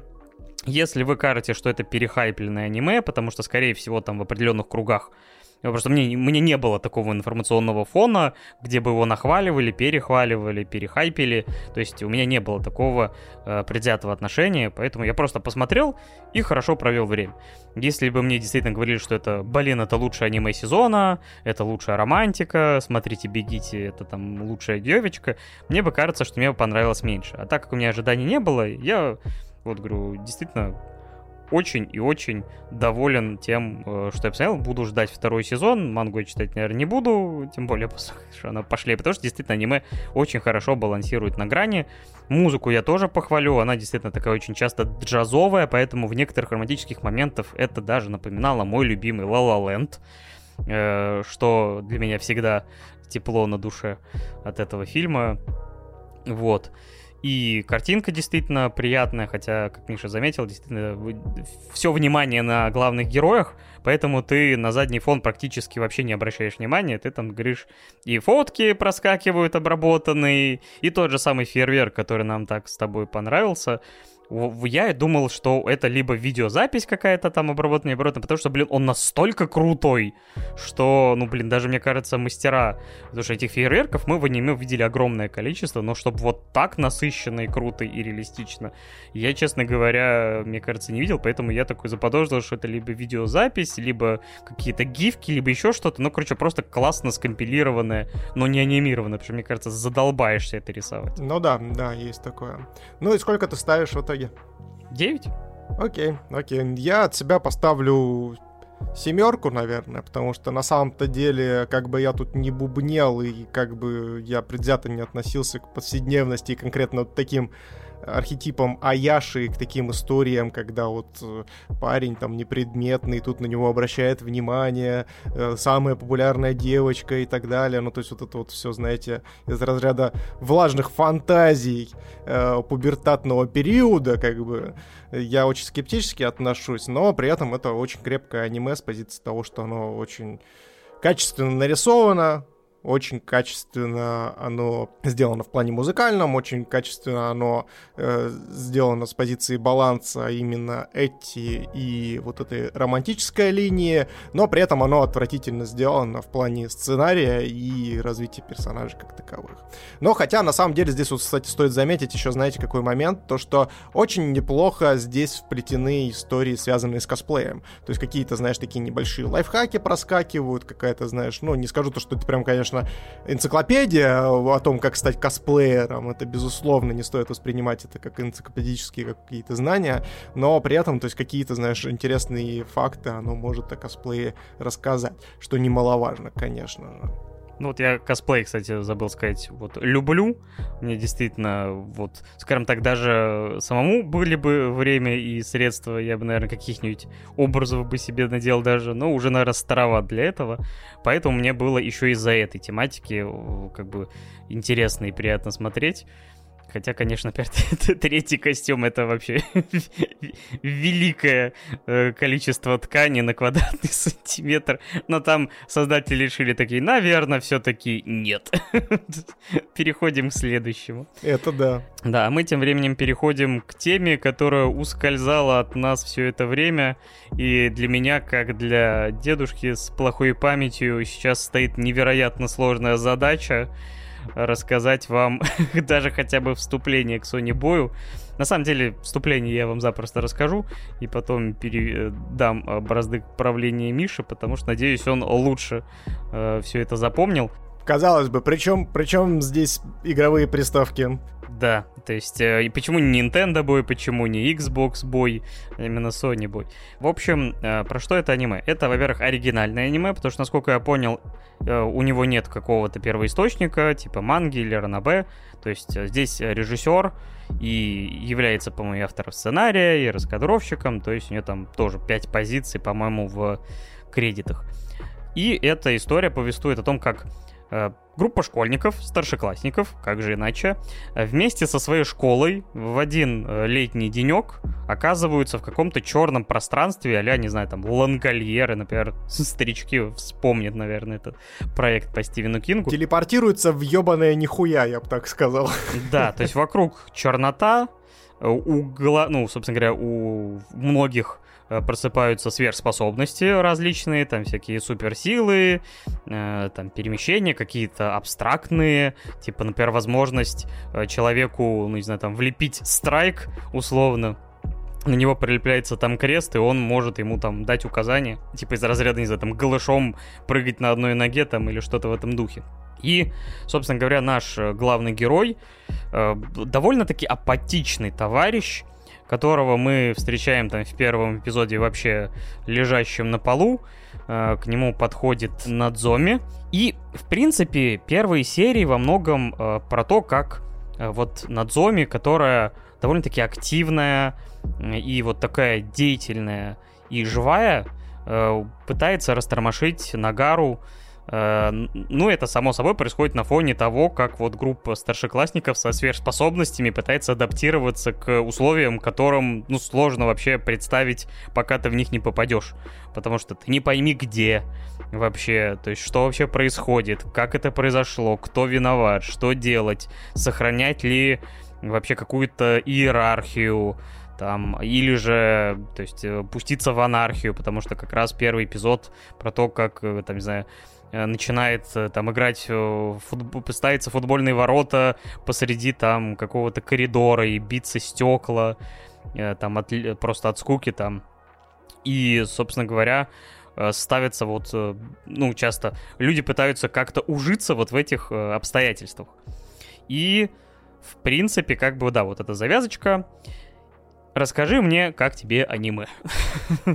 Потому что у меня сразу, я тебе скажу, у меня проблема в том, что я сразу скажу, я не понял ни хренашечки. То есть мне очень тяжело поддержать какой-то связанный разговор по поводу Сони Боя, потому что я и, в принципе, после просмотра у меня было вот ощущение какой-то такой светлой грусти, какой-то завершенности.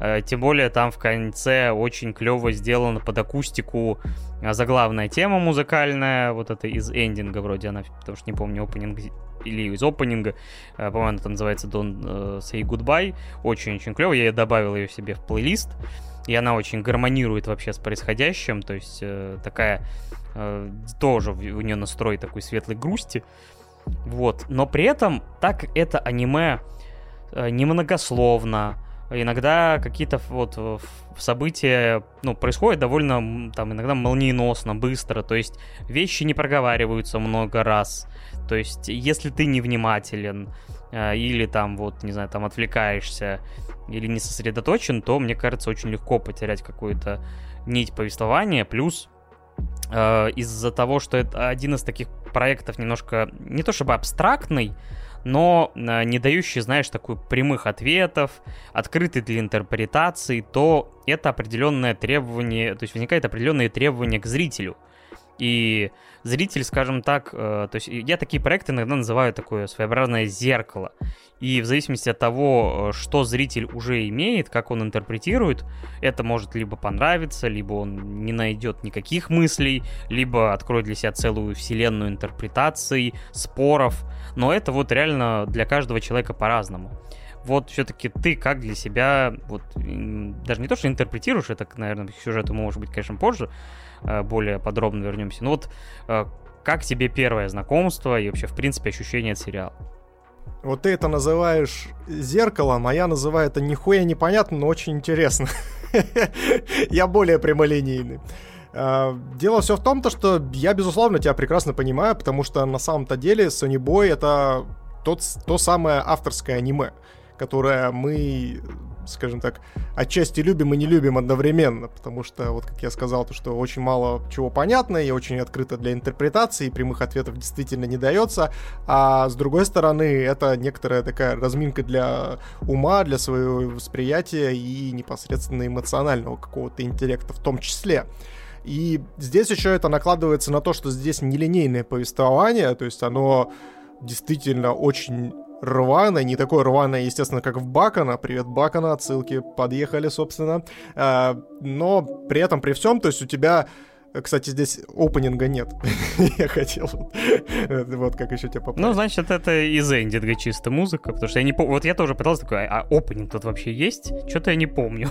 значит, это трек из эндинга. Да, да, здесь опенинга вообще нету, и это как раз тоже, знаешь, немножечко дезориентирует, потому что ты при просмотре, у тебя заканчивается одна серия, и она заканчивается одними событиями, а следующая серия будто бы вообще игнорирует абсолютно какие-то Э, предыдущие панчи и идет вообще по другой стези. И тебе говорят, а прошла тысяча лет. Такой, а чё? Кого? А где? А где 20 серий про эти временной промежуток? Где 20 сезонов, я бы так сказал. Потому что, ну там реально столько событий, как будто бы, знаешь, игнорируется, что этого хватило еще на несколько, знаешь, сайт-проектов. И действительно, но потом здесь вот очень Э, классно в этом сериале то, что при этом автор с нами заигрывает таким образом, но основную канву он все равно продолжает. То есть он в начале серии такой подкидывает тебе то, что сейчас серия начинается вообще совершенно другом и никак не будет связана с предыдущим, и ты такой, чё? А? Кого? Чего, зачем, почему, но потом, спустя там, ну, допустим, 5 минут, он начинает э, раскрывать то, э, тот панчлайн, который он забросил в конце предыдущей серии. То есть это как было, например, с, э, со взрослой учительницей, которая появляется в один момент, то есть она такая в конце выходит из моря, и ты такой, чё? Кого? Как, кто это, откуда она вообще. И следующая серия начинается, будто бы вообще ее не было, и они там просто сидят на пляжу, создают какие-то там э, неожиданные э, там какие-то вещи или там просто взаимодействуют между собой, и ты такой, так, погодите, а что с учительницей? И тут автор такой, ну ладно, хорошо, там пять минут он позаигрывал с нами, потом такой, ладно, а вот про учительницу и начинает продол- и продолжает дальше. И это вот очень хорошо. В этом плане линейность некоторая соблюдается, и это э, отчасти спасает ситуацию, потому что иначе был бы прям совсем тяжеляк. А твой мозг, который насмотрелся тиктоков и коротких видео, такой, как золотая рыбка, а, чё? Я уже не помню, что было три минуты назад в прошлой серии. Ничего не понимаю. Снова включается эта гифка. Ой.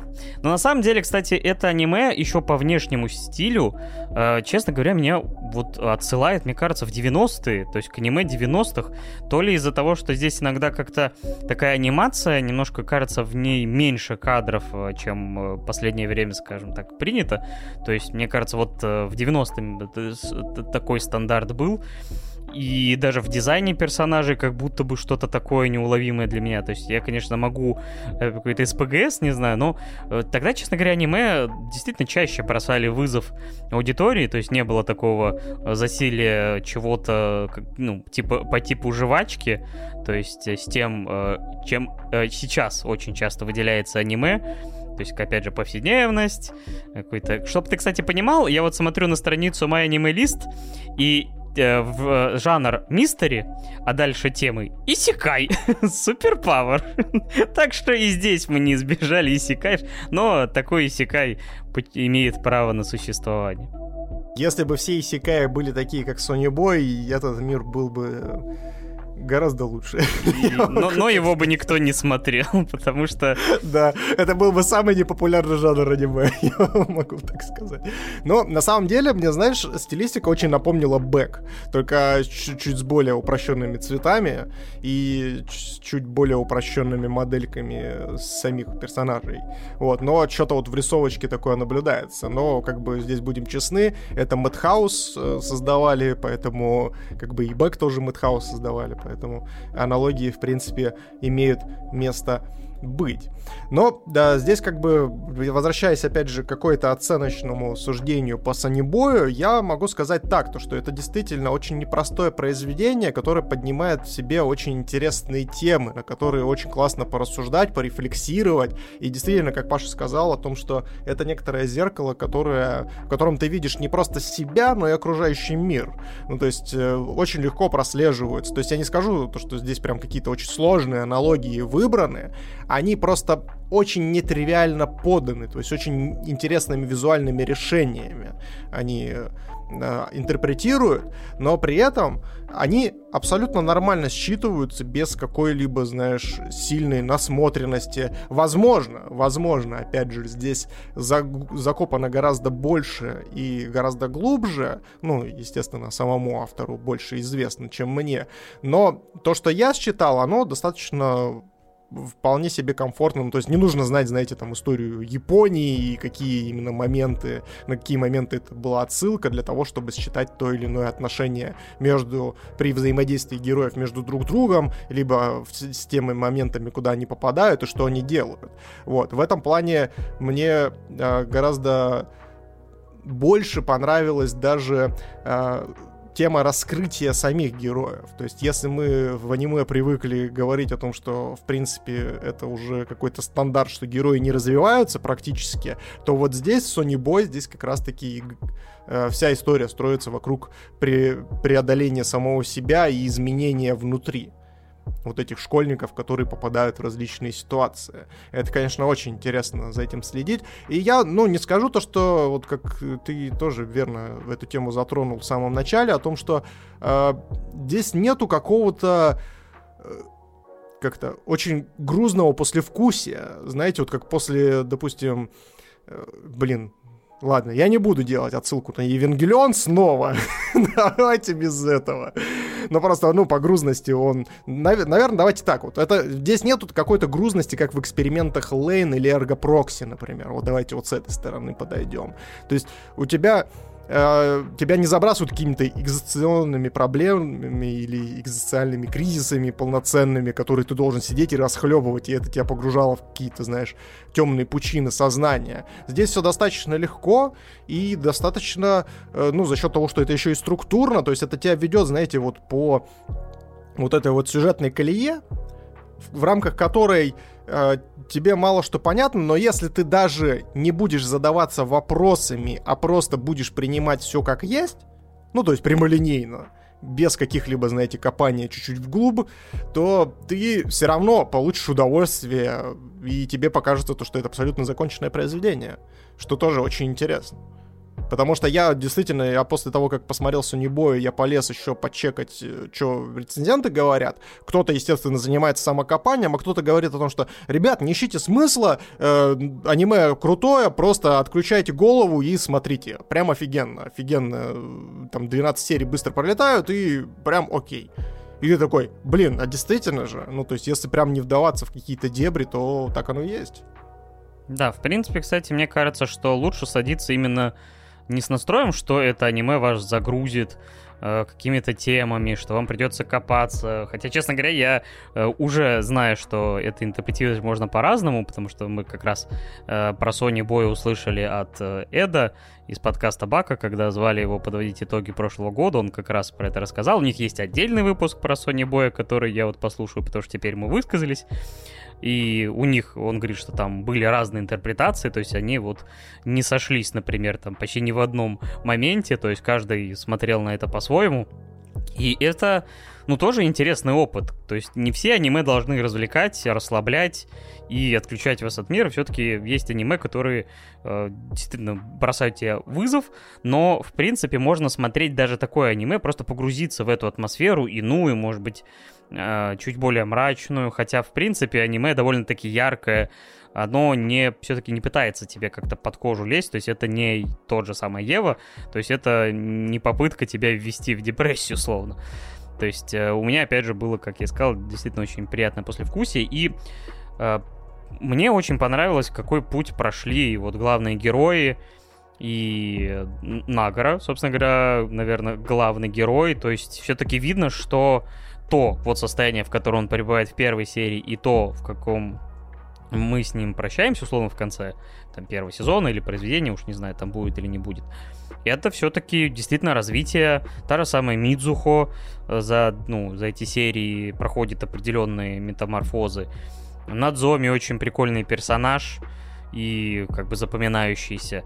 А также вот есть э, Асакадзе, по-моему, так его зовут, э, у которого своя, как бы, то есть он э, немножко держится обособленным, и, собственно говоря, его в какой-то момент вообще там возводят его, не знаю, э, в культ какого-то спасителя, что он нас вытащит, типа он наш там главный, потому что эта учительница, по сути, взваливает на него такие вот обязанности, и при этом он сам не понимает вообще, да, может он это, не может, готов он к этому, не готов вообще. И действительно, вот э, э, эти персонажи проходят метаморфозы, что уже клево, потому что действительно, ну, некоторые персонажи действительно, как мы их увидели в начале, так и, не знаю, там, 4 сезона это примерно тот же самый персонаж, только с ним произошли некоторые хорошие и плохие моменты. Слушай, а такой вопрос, Паша, ты читал «Повелителя мух»? По-моему, я точно смотрел театральную постановку, а вот читал или нет, у меня почему-то сейчас смутное э, ощущение, как будто бы память говорит да, но сомневаюсь. А ты вот не ловил вайбы вот именно Повелителя Мух? Потому что, казалось бы, ну, то есть даже завязка очень похожа, то, что, что там, что там э, молодые люди попадают на некий остров, в рамках которого, собственно, происходит раскол, и я вот прям, не знаю, я прям местами, знаешь, особенно в первых, там, 4-5 сериях очень дико ловил вайп вот этих Повелителя Мух, конечно, не такой жесткий и остро социальный, как это, ну, собственно, э, Голдинг э, передал в своем произведении. Но вот что-то прям, знаешь, какие-то сюжетные ходы я прям вот дико считал оттуда. Я такой думаю, нифига себе. И я думал то, что они будут выводить именно в эту сторону, но был очень рад, что они при этом закончили как э, вот мы с тобой до этого высказались о том, что это заканчивается более жи- жизнеутверждающей историей, то есть они выворачивают немножко в другую, то есть они, если, допустим, Повелитель Мух заканчивался тем, то, что никто особо никаких выводов не сделал и не вырос над собой, хотя в финале, естественно, все герои, которые были на этом острове, раскаиваются, такой спойлер-спойлер книги, которые, блин, на 60 лет уже исполнилось практически, а, вот, а, то здесь наоборот, Здесь получается не то, что никто не раскаивается, здесь сами герои над, сами над собой растут. Это очень интересная такая интерпретация. Хотя даже на вот этот финал можно посмотреть по-разному, потому что некоторые э, сюжетные моменты предыдущих ну, тебя заставляют сомневаться в том, что, ну вот, э, как сказать, в истинности этого финала или в том, что нету здесь какого-то более темного, там сказать, подвала у этого. Ну там, слушай, там намеки на это есть. Самой первой серии вспомни, когда они стоят, э, вместе с нарушителями друг напротив друга, и вот этот молодой парниша, который разговаривал с Богом еще до того, как их переместили, как его Хоси зовут, да, по-моему, такой со звездочкой uh-huh. на лице, и он говорит о том, что типа, а ты уверен то, что типа на самом-то деле это не Бог нас сюда всех закрыл, и на самом деле мы типа все живы, и там сменяется резкая, знаете, такая смена кадров, где показывают, будто бы они все мертвы на самом-то деле. Да, тут опять же интерпретация, то есть это даже нельзя назвать спойлером, потому что это все в рамках э, того, как ты это воспринимаешь, как ты это считываешь, вот всю информацию, насколько... Я при этом, говорю, я себе пометки делал э, на протяжении там каждой серии, как, э, правда, некоторые пометки это вообще что-то максимально бессмысленное, типа, из-за разряда. Особенно если человек просто со стороны будет. Четвертая серия. Лига обезьян бейсбола. Мышиный психодел. Типа, пес, пес 5000 лет в дрейфе. Что это, мать твою, значит вообще? Секретный код. Или совсем поехал. Записки сумасшедшего. Это, это название новых, новых Исикаев, мне кажется, Паш Ну, по сути, да. То есть... Но, э, скажем так, я все равно его рекомендую, э, потому что ну, надо всегда... То есть задача нашего подкаста в том числе это не только рассказывать вам, о, ну, то есть э, делиться эмоциями от э, тех аниме, которые вы и так уже посмотрели, но и все-таки иногда находить что-то, на что бы вы не обратили внимания, то есть без какой-то либо рекомендации. Я понимаю, что чаще всего, и особенно сейчас, всем действительно плевать и на Оскар, и часто и на блогеров. То есть они смотрят, э, не знаю, зайдут на список, э, найдут интересующий себя жанр, и посмотрят э, там, опять же, 20-ю романтику, 30-й исекай, э, там, 15-ю меху, и нолик в, в каждой цифре прибавьте только. Подрочат на хентай, это вот, да. Это Но все. такие анимешки, которые действительно, ну, оригинальные проекты, с оригинальными идеями, с нестандартным стилем э, в какой-то мере, ну, надо поддерживать э, тоже, потому что, ну... Ну, это, это как минимум неплохо отвлекает. Особенно в формате текущих событий, когда действительно ты приходишь домой максимально уставший и постоянно думаешь либо о работе, либо о том, что происходит в мире и так далее, и тебе хочется погрузиться вот именно в какую-то совершенно другую, нестандартную, максимально интересную лорную историю. То есть, когда тебе действительно, ну, не зря здесь стоит жанр детектив, блин. А. То есть это мир, который хочется понять, который хочется погрузиться и который хочется разгадать. И это очень классно, и поэтому мы тоже вот э, такие тайтлы стараемся собирать и вас э, знакомить с ними, потому что, ну, а если, собственно, не смотреть что-то подобное, то как бы как расширять-то свой кругозор? И как тренировать э, непосредственно свой эмоциональный интеллект, про который я уже говорил, и вообще, ну то есть всегда полезно, то есть не зря нас, допустим, на уроках литературы э, в школе учили интерпретации. О том, что прочитал произведение, а давай попробуй расскажи, что автор здесь имел в виду. Кто-то кто считает то, что это плохо, и это людей вводит в СПГС, а я считаю то, что это наоборот. Людей немножечко разминает с позиции того, что вы предполагаете и пытаетесь провести некоторую работу дедуктивную в первую очередь и, э, скажем так, опираясь на свой предыдущий опыт, на свою насмотренность, на э, свои знания, э, прийти к какому-то умозаключению и выводу. И классно, если вы сможете попасть э, вот, и разгадать вот эту вот задумку, которую э, заложил сюда автор. Это же тоже очень интересная и классная работа, я считаю. Да, так что, подводя какой-то итог, ну, подожди, я, я вообще-то хотел еще в интерпретации залезть. Вот. Мы, мы тут всем уже насоветовали, собственно, но мне хотелось бы сейчас некий блок уделить именно интерпретации того, что я увидел конкретно в Sony Boy, поэтому если вы не смотрели, сходите, ребят, посмотрите, мы очень рекомендуем, потому что эти интерпретации, которые я могу вам сейчас сказать, они могут вам немножечко подпортить просмотр и подпортить вот эту дедуктивную и детективную составляющую, которая есть, наверное, в Sony Boy. Ну, я не скажу то, что я здесь буду сильно спойлерить, конечно же, но здесь вопрос заключается в том, то, что, ну, как бы, когда ты знаешь чью-то интерпретацию, тебе гораздо удобнее, естественно, все произведение начать под эту интерпретацию, собственно, подгонять, и не пытаться самостоятельно как-то к этому прийти.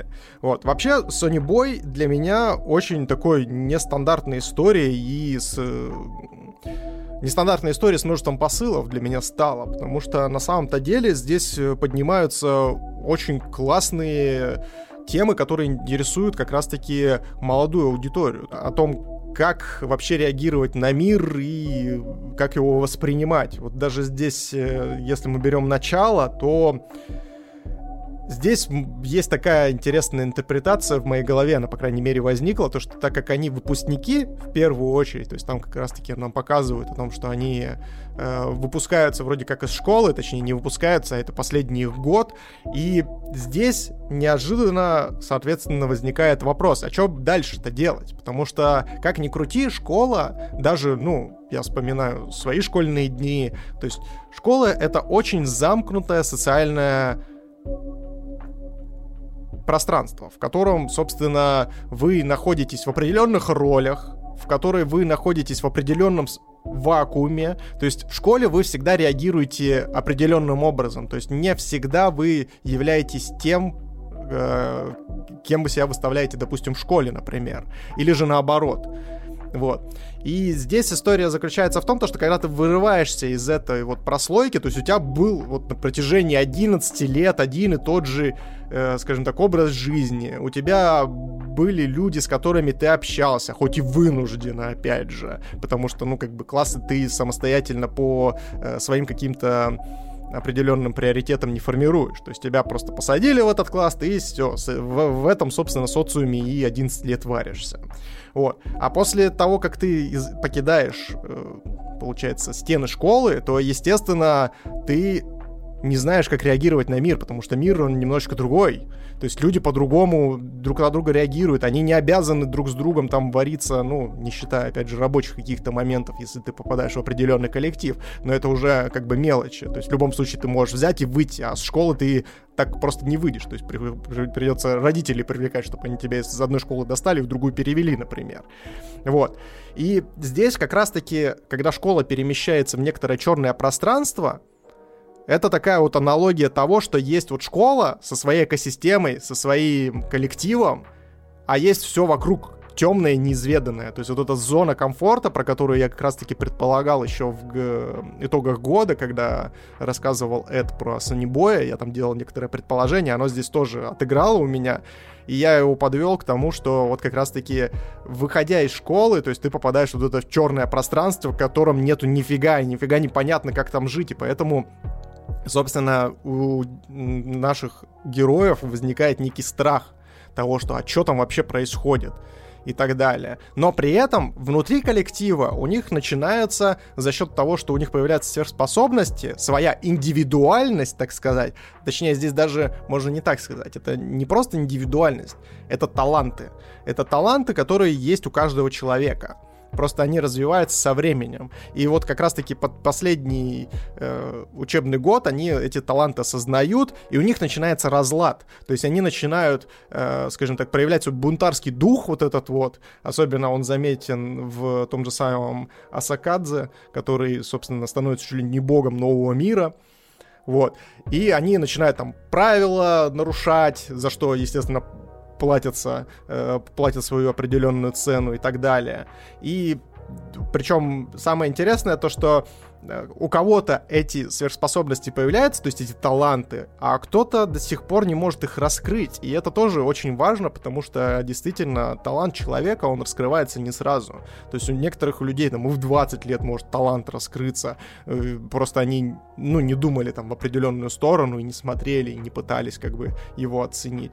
У кого-то он раскрывается раньше, у кого-то он в большем количестве раскрывается и так далее. И это тоже очень интересный момент. И вот, кстати, по поводу нарушения нарушение правил и реакции на перемещение от выхода из зоны комфорта, они тоже реагируют все по-разному. То есть, если посмотреть вообще на этот социум, как он раскололся, кто-то начинает там э, э, уходить в себя, ну, то есть замыкаться максимально. Там был момент, когда они там замораживались ну, то есть некоторые из персонажей замораживались, становились такими э, чернели, и на самом деле это была аналогия, то, что уходили в себя, там, некоторую ширму, в рамках которой они сидели и существовали. Это тоже очень прикольный момент. Э, кто-то, кто-то наоборот, там, присоединялся к авторитету старших, как э, тот же самый, там, э, Асакадзе к учителю Аки, которая там появилась в определенный момент, и он видит в ней маму, и такой, блин, они, они все плохие, бабочка, в китичке меня, пожалуйста, спрячь. Вот. И это, э, это тоже такой э, достаточно интересный момент взросления.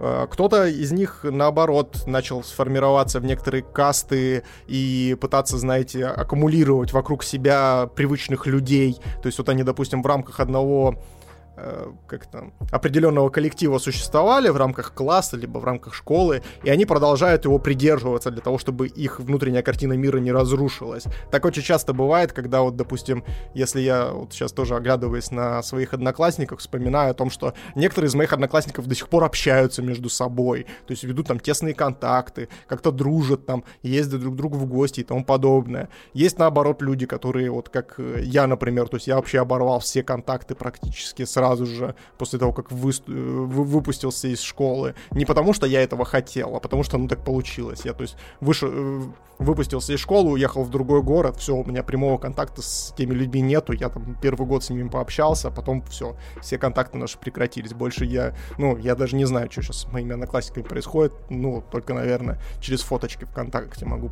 узнать, зайти на их страницы, посмотреть, что у них там, сколько у них там детей появилось и какой статус они там сейчас занимают. Тоже вот такой момент. Вот. А, также здесь я еще хотел э, заметить один момент, что в целом очень интересный баланс здесь э, в Sony Boy э, создан между э, метафорами, которые вот как раз-таки являются четкими и понятными, и между какими-то вот визуальными элементами, которые вот они пытаются эти метафоры передать. То есть там какие-то начинают появляться странные механизмы, которые тот же там Раджани начинает делать. Ты такой сидишь и думаешь, а чё? Кого? А как они вообще это делают? Какие-то правила новые добавляются, и э, непонятно почему. Единственное, что знаешь, я что понял? Я, короче, понял одну простую вещь, то что ни в одной из вселенных, ни в одной, ни в нашей, ни в параллельной, ни в какой-либо там еще десятитысячной нельзя доверять котикам. Никогда, блядь, не доверяйте котикам. Они гребаные мудаки, блин. А что вот в реальной жизни он ходит сам по себе, блин, а я такой, что, кормить будешь? А ты что, гладить меня собрался? Ты охерел, что ли? Я тебе сейчас тут это лапы как, как, как, как, как тебе дам по лбу, блин, охренеешь. Также и здесь, собственно, котики являются главным камнем преткновения. Я там, кстати, между прочим, можете зайти в группу ВК, я кидал там охренительный мем э, с котиком, который полностью отражает вообще в целом мое не, не только отношение к Sony Бою, когда его смотрел, но и в целом как бы всю мою жизнь, наверное, в его глазах можно рассмотреть. Видел всякое дерьмо. Котики здесь лучше. Да, котики вообще ультра классные. И ты, кстати, заметил, да, то, что они логотип Амазона переделали на не Амазон? Это да. Это вообще офигительно. Вот, ну и здесь, кстати, еще важно заметить то, что не зря вся вот эта движуха, которую попадают наши герои, называется дрейф. То есть это типа вроде как изначально задумано божеством, их сюда поместить и так далее. Э, дрейф не просто так называется, потому что они действительно дрейфуют. Они дрейфуют, они находятся в состоянии неопределенности. Ну то есть что такое дрейф? Это когда ты бесконтрольно просто ну, находишься в водном пространстве вот, и не можешь влиять никак на свое перемещение, вот. И, соответственно, они здесь тоже, как вот молодые люди, которые не смогли, ну, не знают, что будет дальше, они вот дрейфуют по вот этому вот параллельному миру и не понимают, что происходит, собственно, как и мы все с, с вами.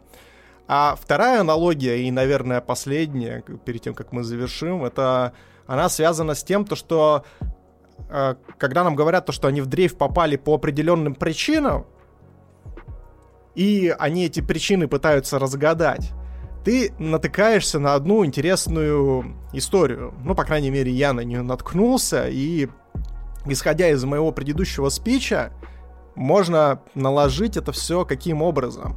То есть Сначала нам говорят о том, что Нагара может перемещаться по параллельным вселенным. Потом говорят о том, что у нас э, Надзоми может вообще как бы видеть, как из этой вселенной выбраться и так далее. И тому подобное. И но при этом, при всем, то есть, э, чем дальше ты смотришь, тем больше у тебя возникает мысль о том, что, слушайте, так они, походу, сами-то и создали все эти параллельные вселенные.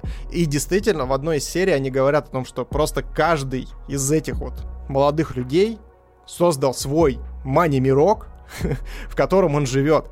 И так действительно оно и есть, потому что, опять же, ну то есть, каждый из нас, каждый человек живет э, и воспринимает жизнь, воспринимает эту объективную реальность со своей колокольни из своего как раз-таки мания мирка, из своих вот этих вот розовых очков, ну, естественно, они могут быть не розовые, они могут быть зеленые, черные, неважно какие, они да, как раз-таки с помощью них мы и воспринимаем этот мир. И там вот был очень классный монолог э, Раджани вместе с Мидзуха, когда они едут э, в машине, и он говорит о том, что я тут переместился в мир, где, э, ну, собственно, один из руководителей этого мира очень любил девушку и, говорит, ее рисовал. И я видел, что эта девушка очень красивая.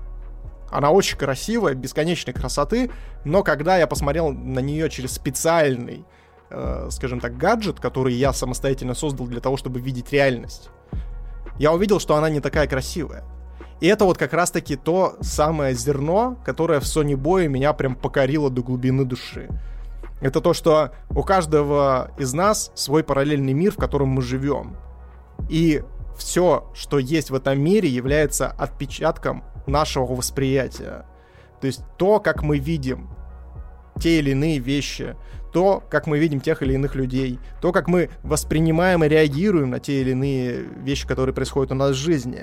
Это очень такая интересная история, которая как раз-таки и подчеркивает и раскрывает дополнительно объективную реальность для нас всех. И важно, чтобы этот мания-мир нас не покорил, и мы не потеряли вот эту связь между объективной реальностью и тем миром, который мы сами себе придумываем. И это, я считаю, самое золото вообще в Sony Boy, что есть. И поэтому я этому сериалу спокойно швыряю десятку. Просто красивое, бесконечно классное, атмосферное и ультра интересное произведение с грамотными посылами, которые, которых очень интересно разбираться. Как-то вот так. Я же от себя ставлю восьмерку, потому что это классное, отличное аниме, но у которого у меня не сформировалось какой-то сильной эмоциональной связи, а для меня эмоции от просмотра чаще важнее чем что-либо остальное, поэтому как-то так. Здесь, кстати, я знаю, что еще забыл совсем сказать, то что там в конце, э, в самой последней серии, есть несколько цитат, которые меня очень сильно э, зацепили. То есть там в перв... не в первой, а, по-моему, во второй либо в третьей серии э, Надзоми подбирает чайку, которая ударилась об стекло. Вот. И в самом конце э, получается, в 12 серии, она находит маленького птенца. Маленького птенчика, который, которого она, собственно, берет и уносит между собой. И она встреч, встречается вместе с а, а, Асакадзе, который, ну, собственно, является в объективной реальности и в настоящем мире ее парнем. И он говорит, типа, и что ты будешь с ним делать? И она говорит такую фразу о том, что я присмотрю за ним, пока не научится летать. И это такая прям жесткая аналогия с первой серии, где она находит э, Нагару, который лежит на полу. Она к нему подходит, берет его, и по факту Надзоми здесь является двигателем всего. И она также является вот этим моральным и компасом вот этой объективной реальности. И, кстати, в, ну, в самом конце, естественно, в этот компас и превращается. Это прям, ну, ну прям очень хорошо. Ну, то есть мои, мои знаешь, эти э, мет метафорные скулы прям свело в этот момент. Я прям такой, блядь, хорошо, хорошо, молодцы. Уникальное произведение, поэтому всем, ребят, советую. Ну, а на этом мы закругляемся. С вами, э, ну, во-первых, Э, давай поблагодарим всех, кто поддерживает подкаст, в том числе финансово мы обновили как раз э, имена тех, кто в прошлом месяце больше всего донатил на стримах и помогал нам выбирать темы. Это в этом месяце Некист, Great и Икарос 19.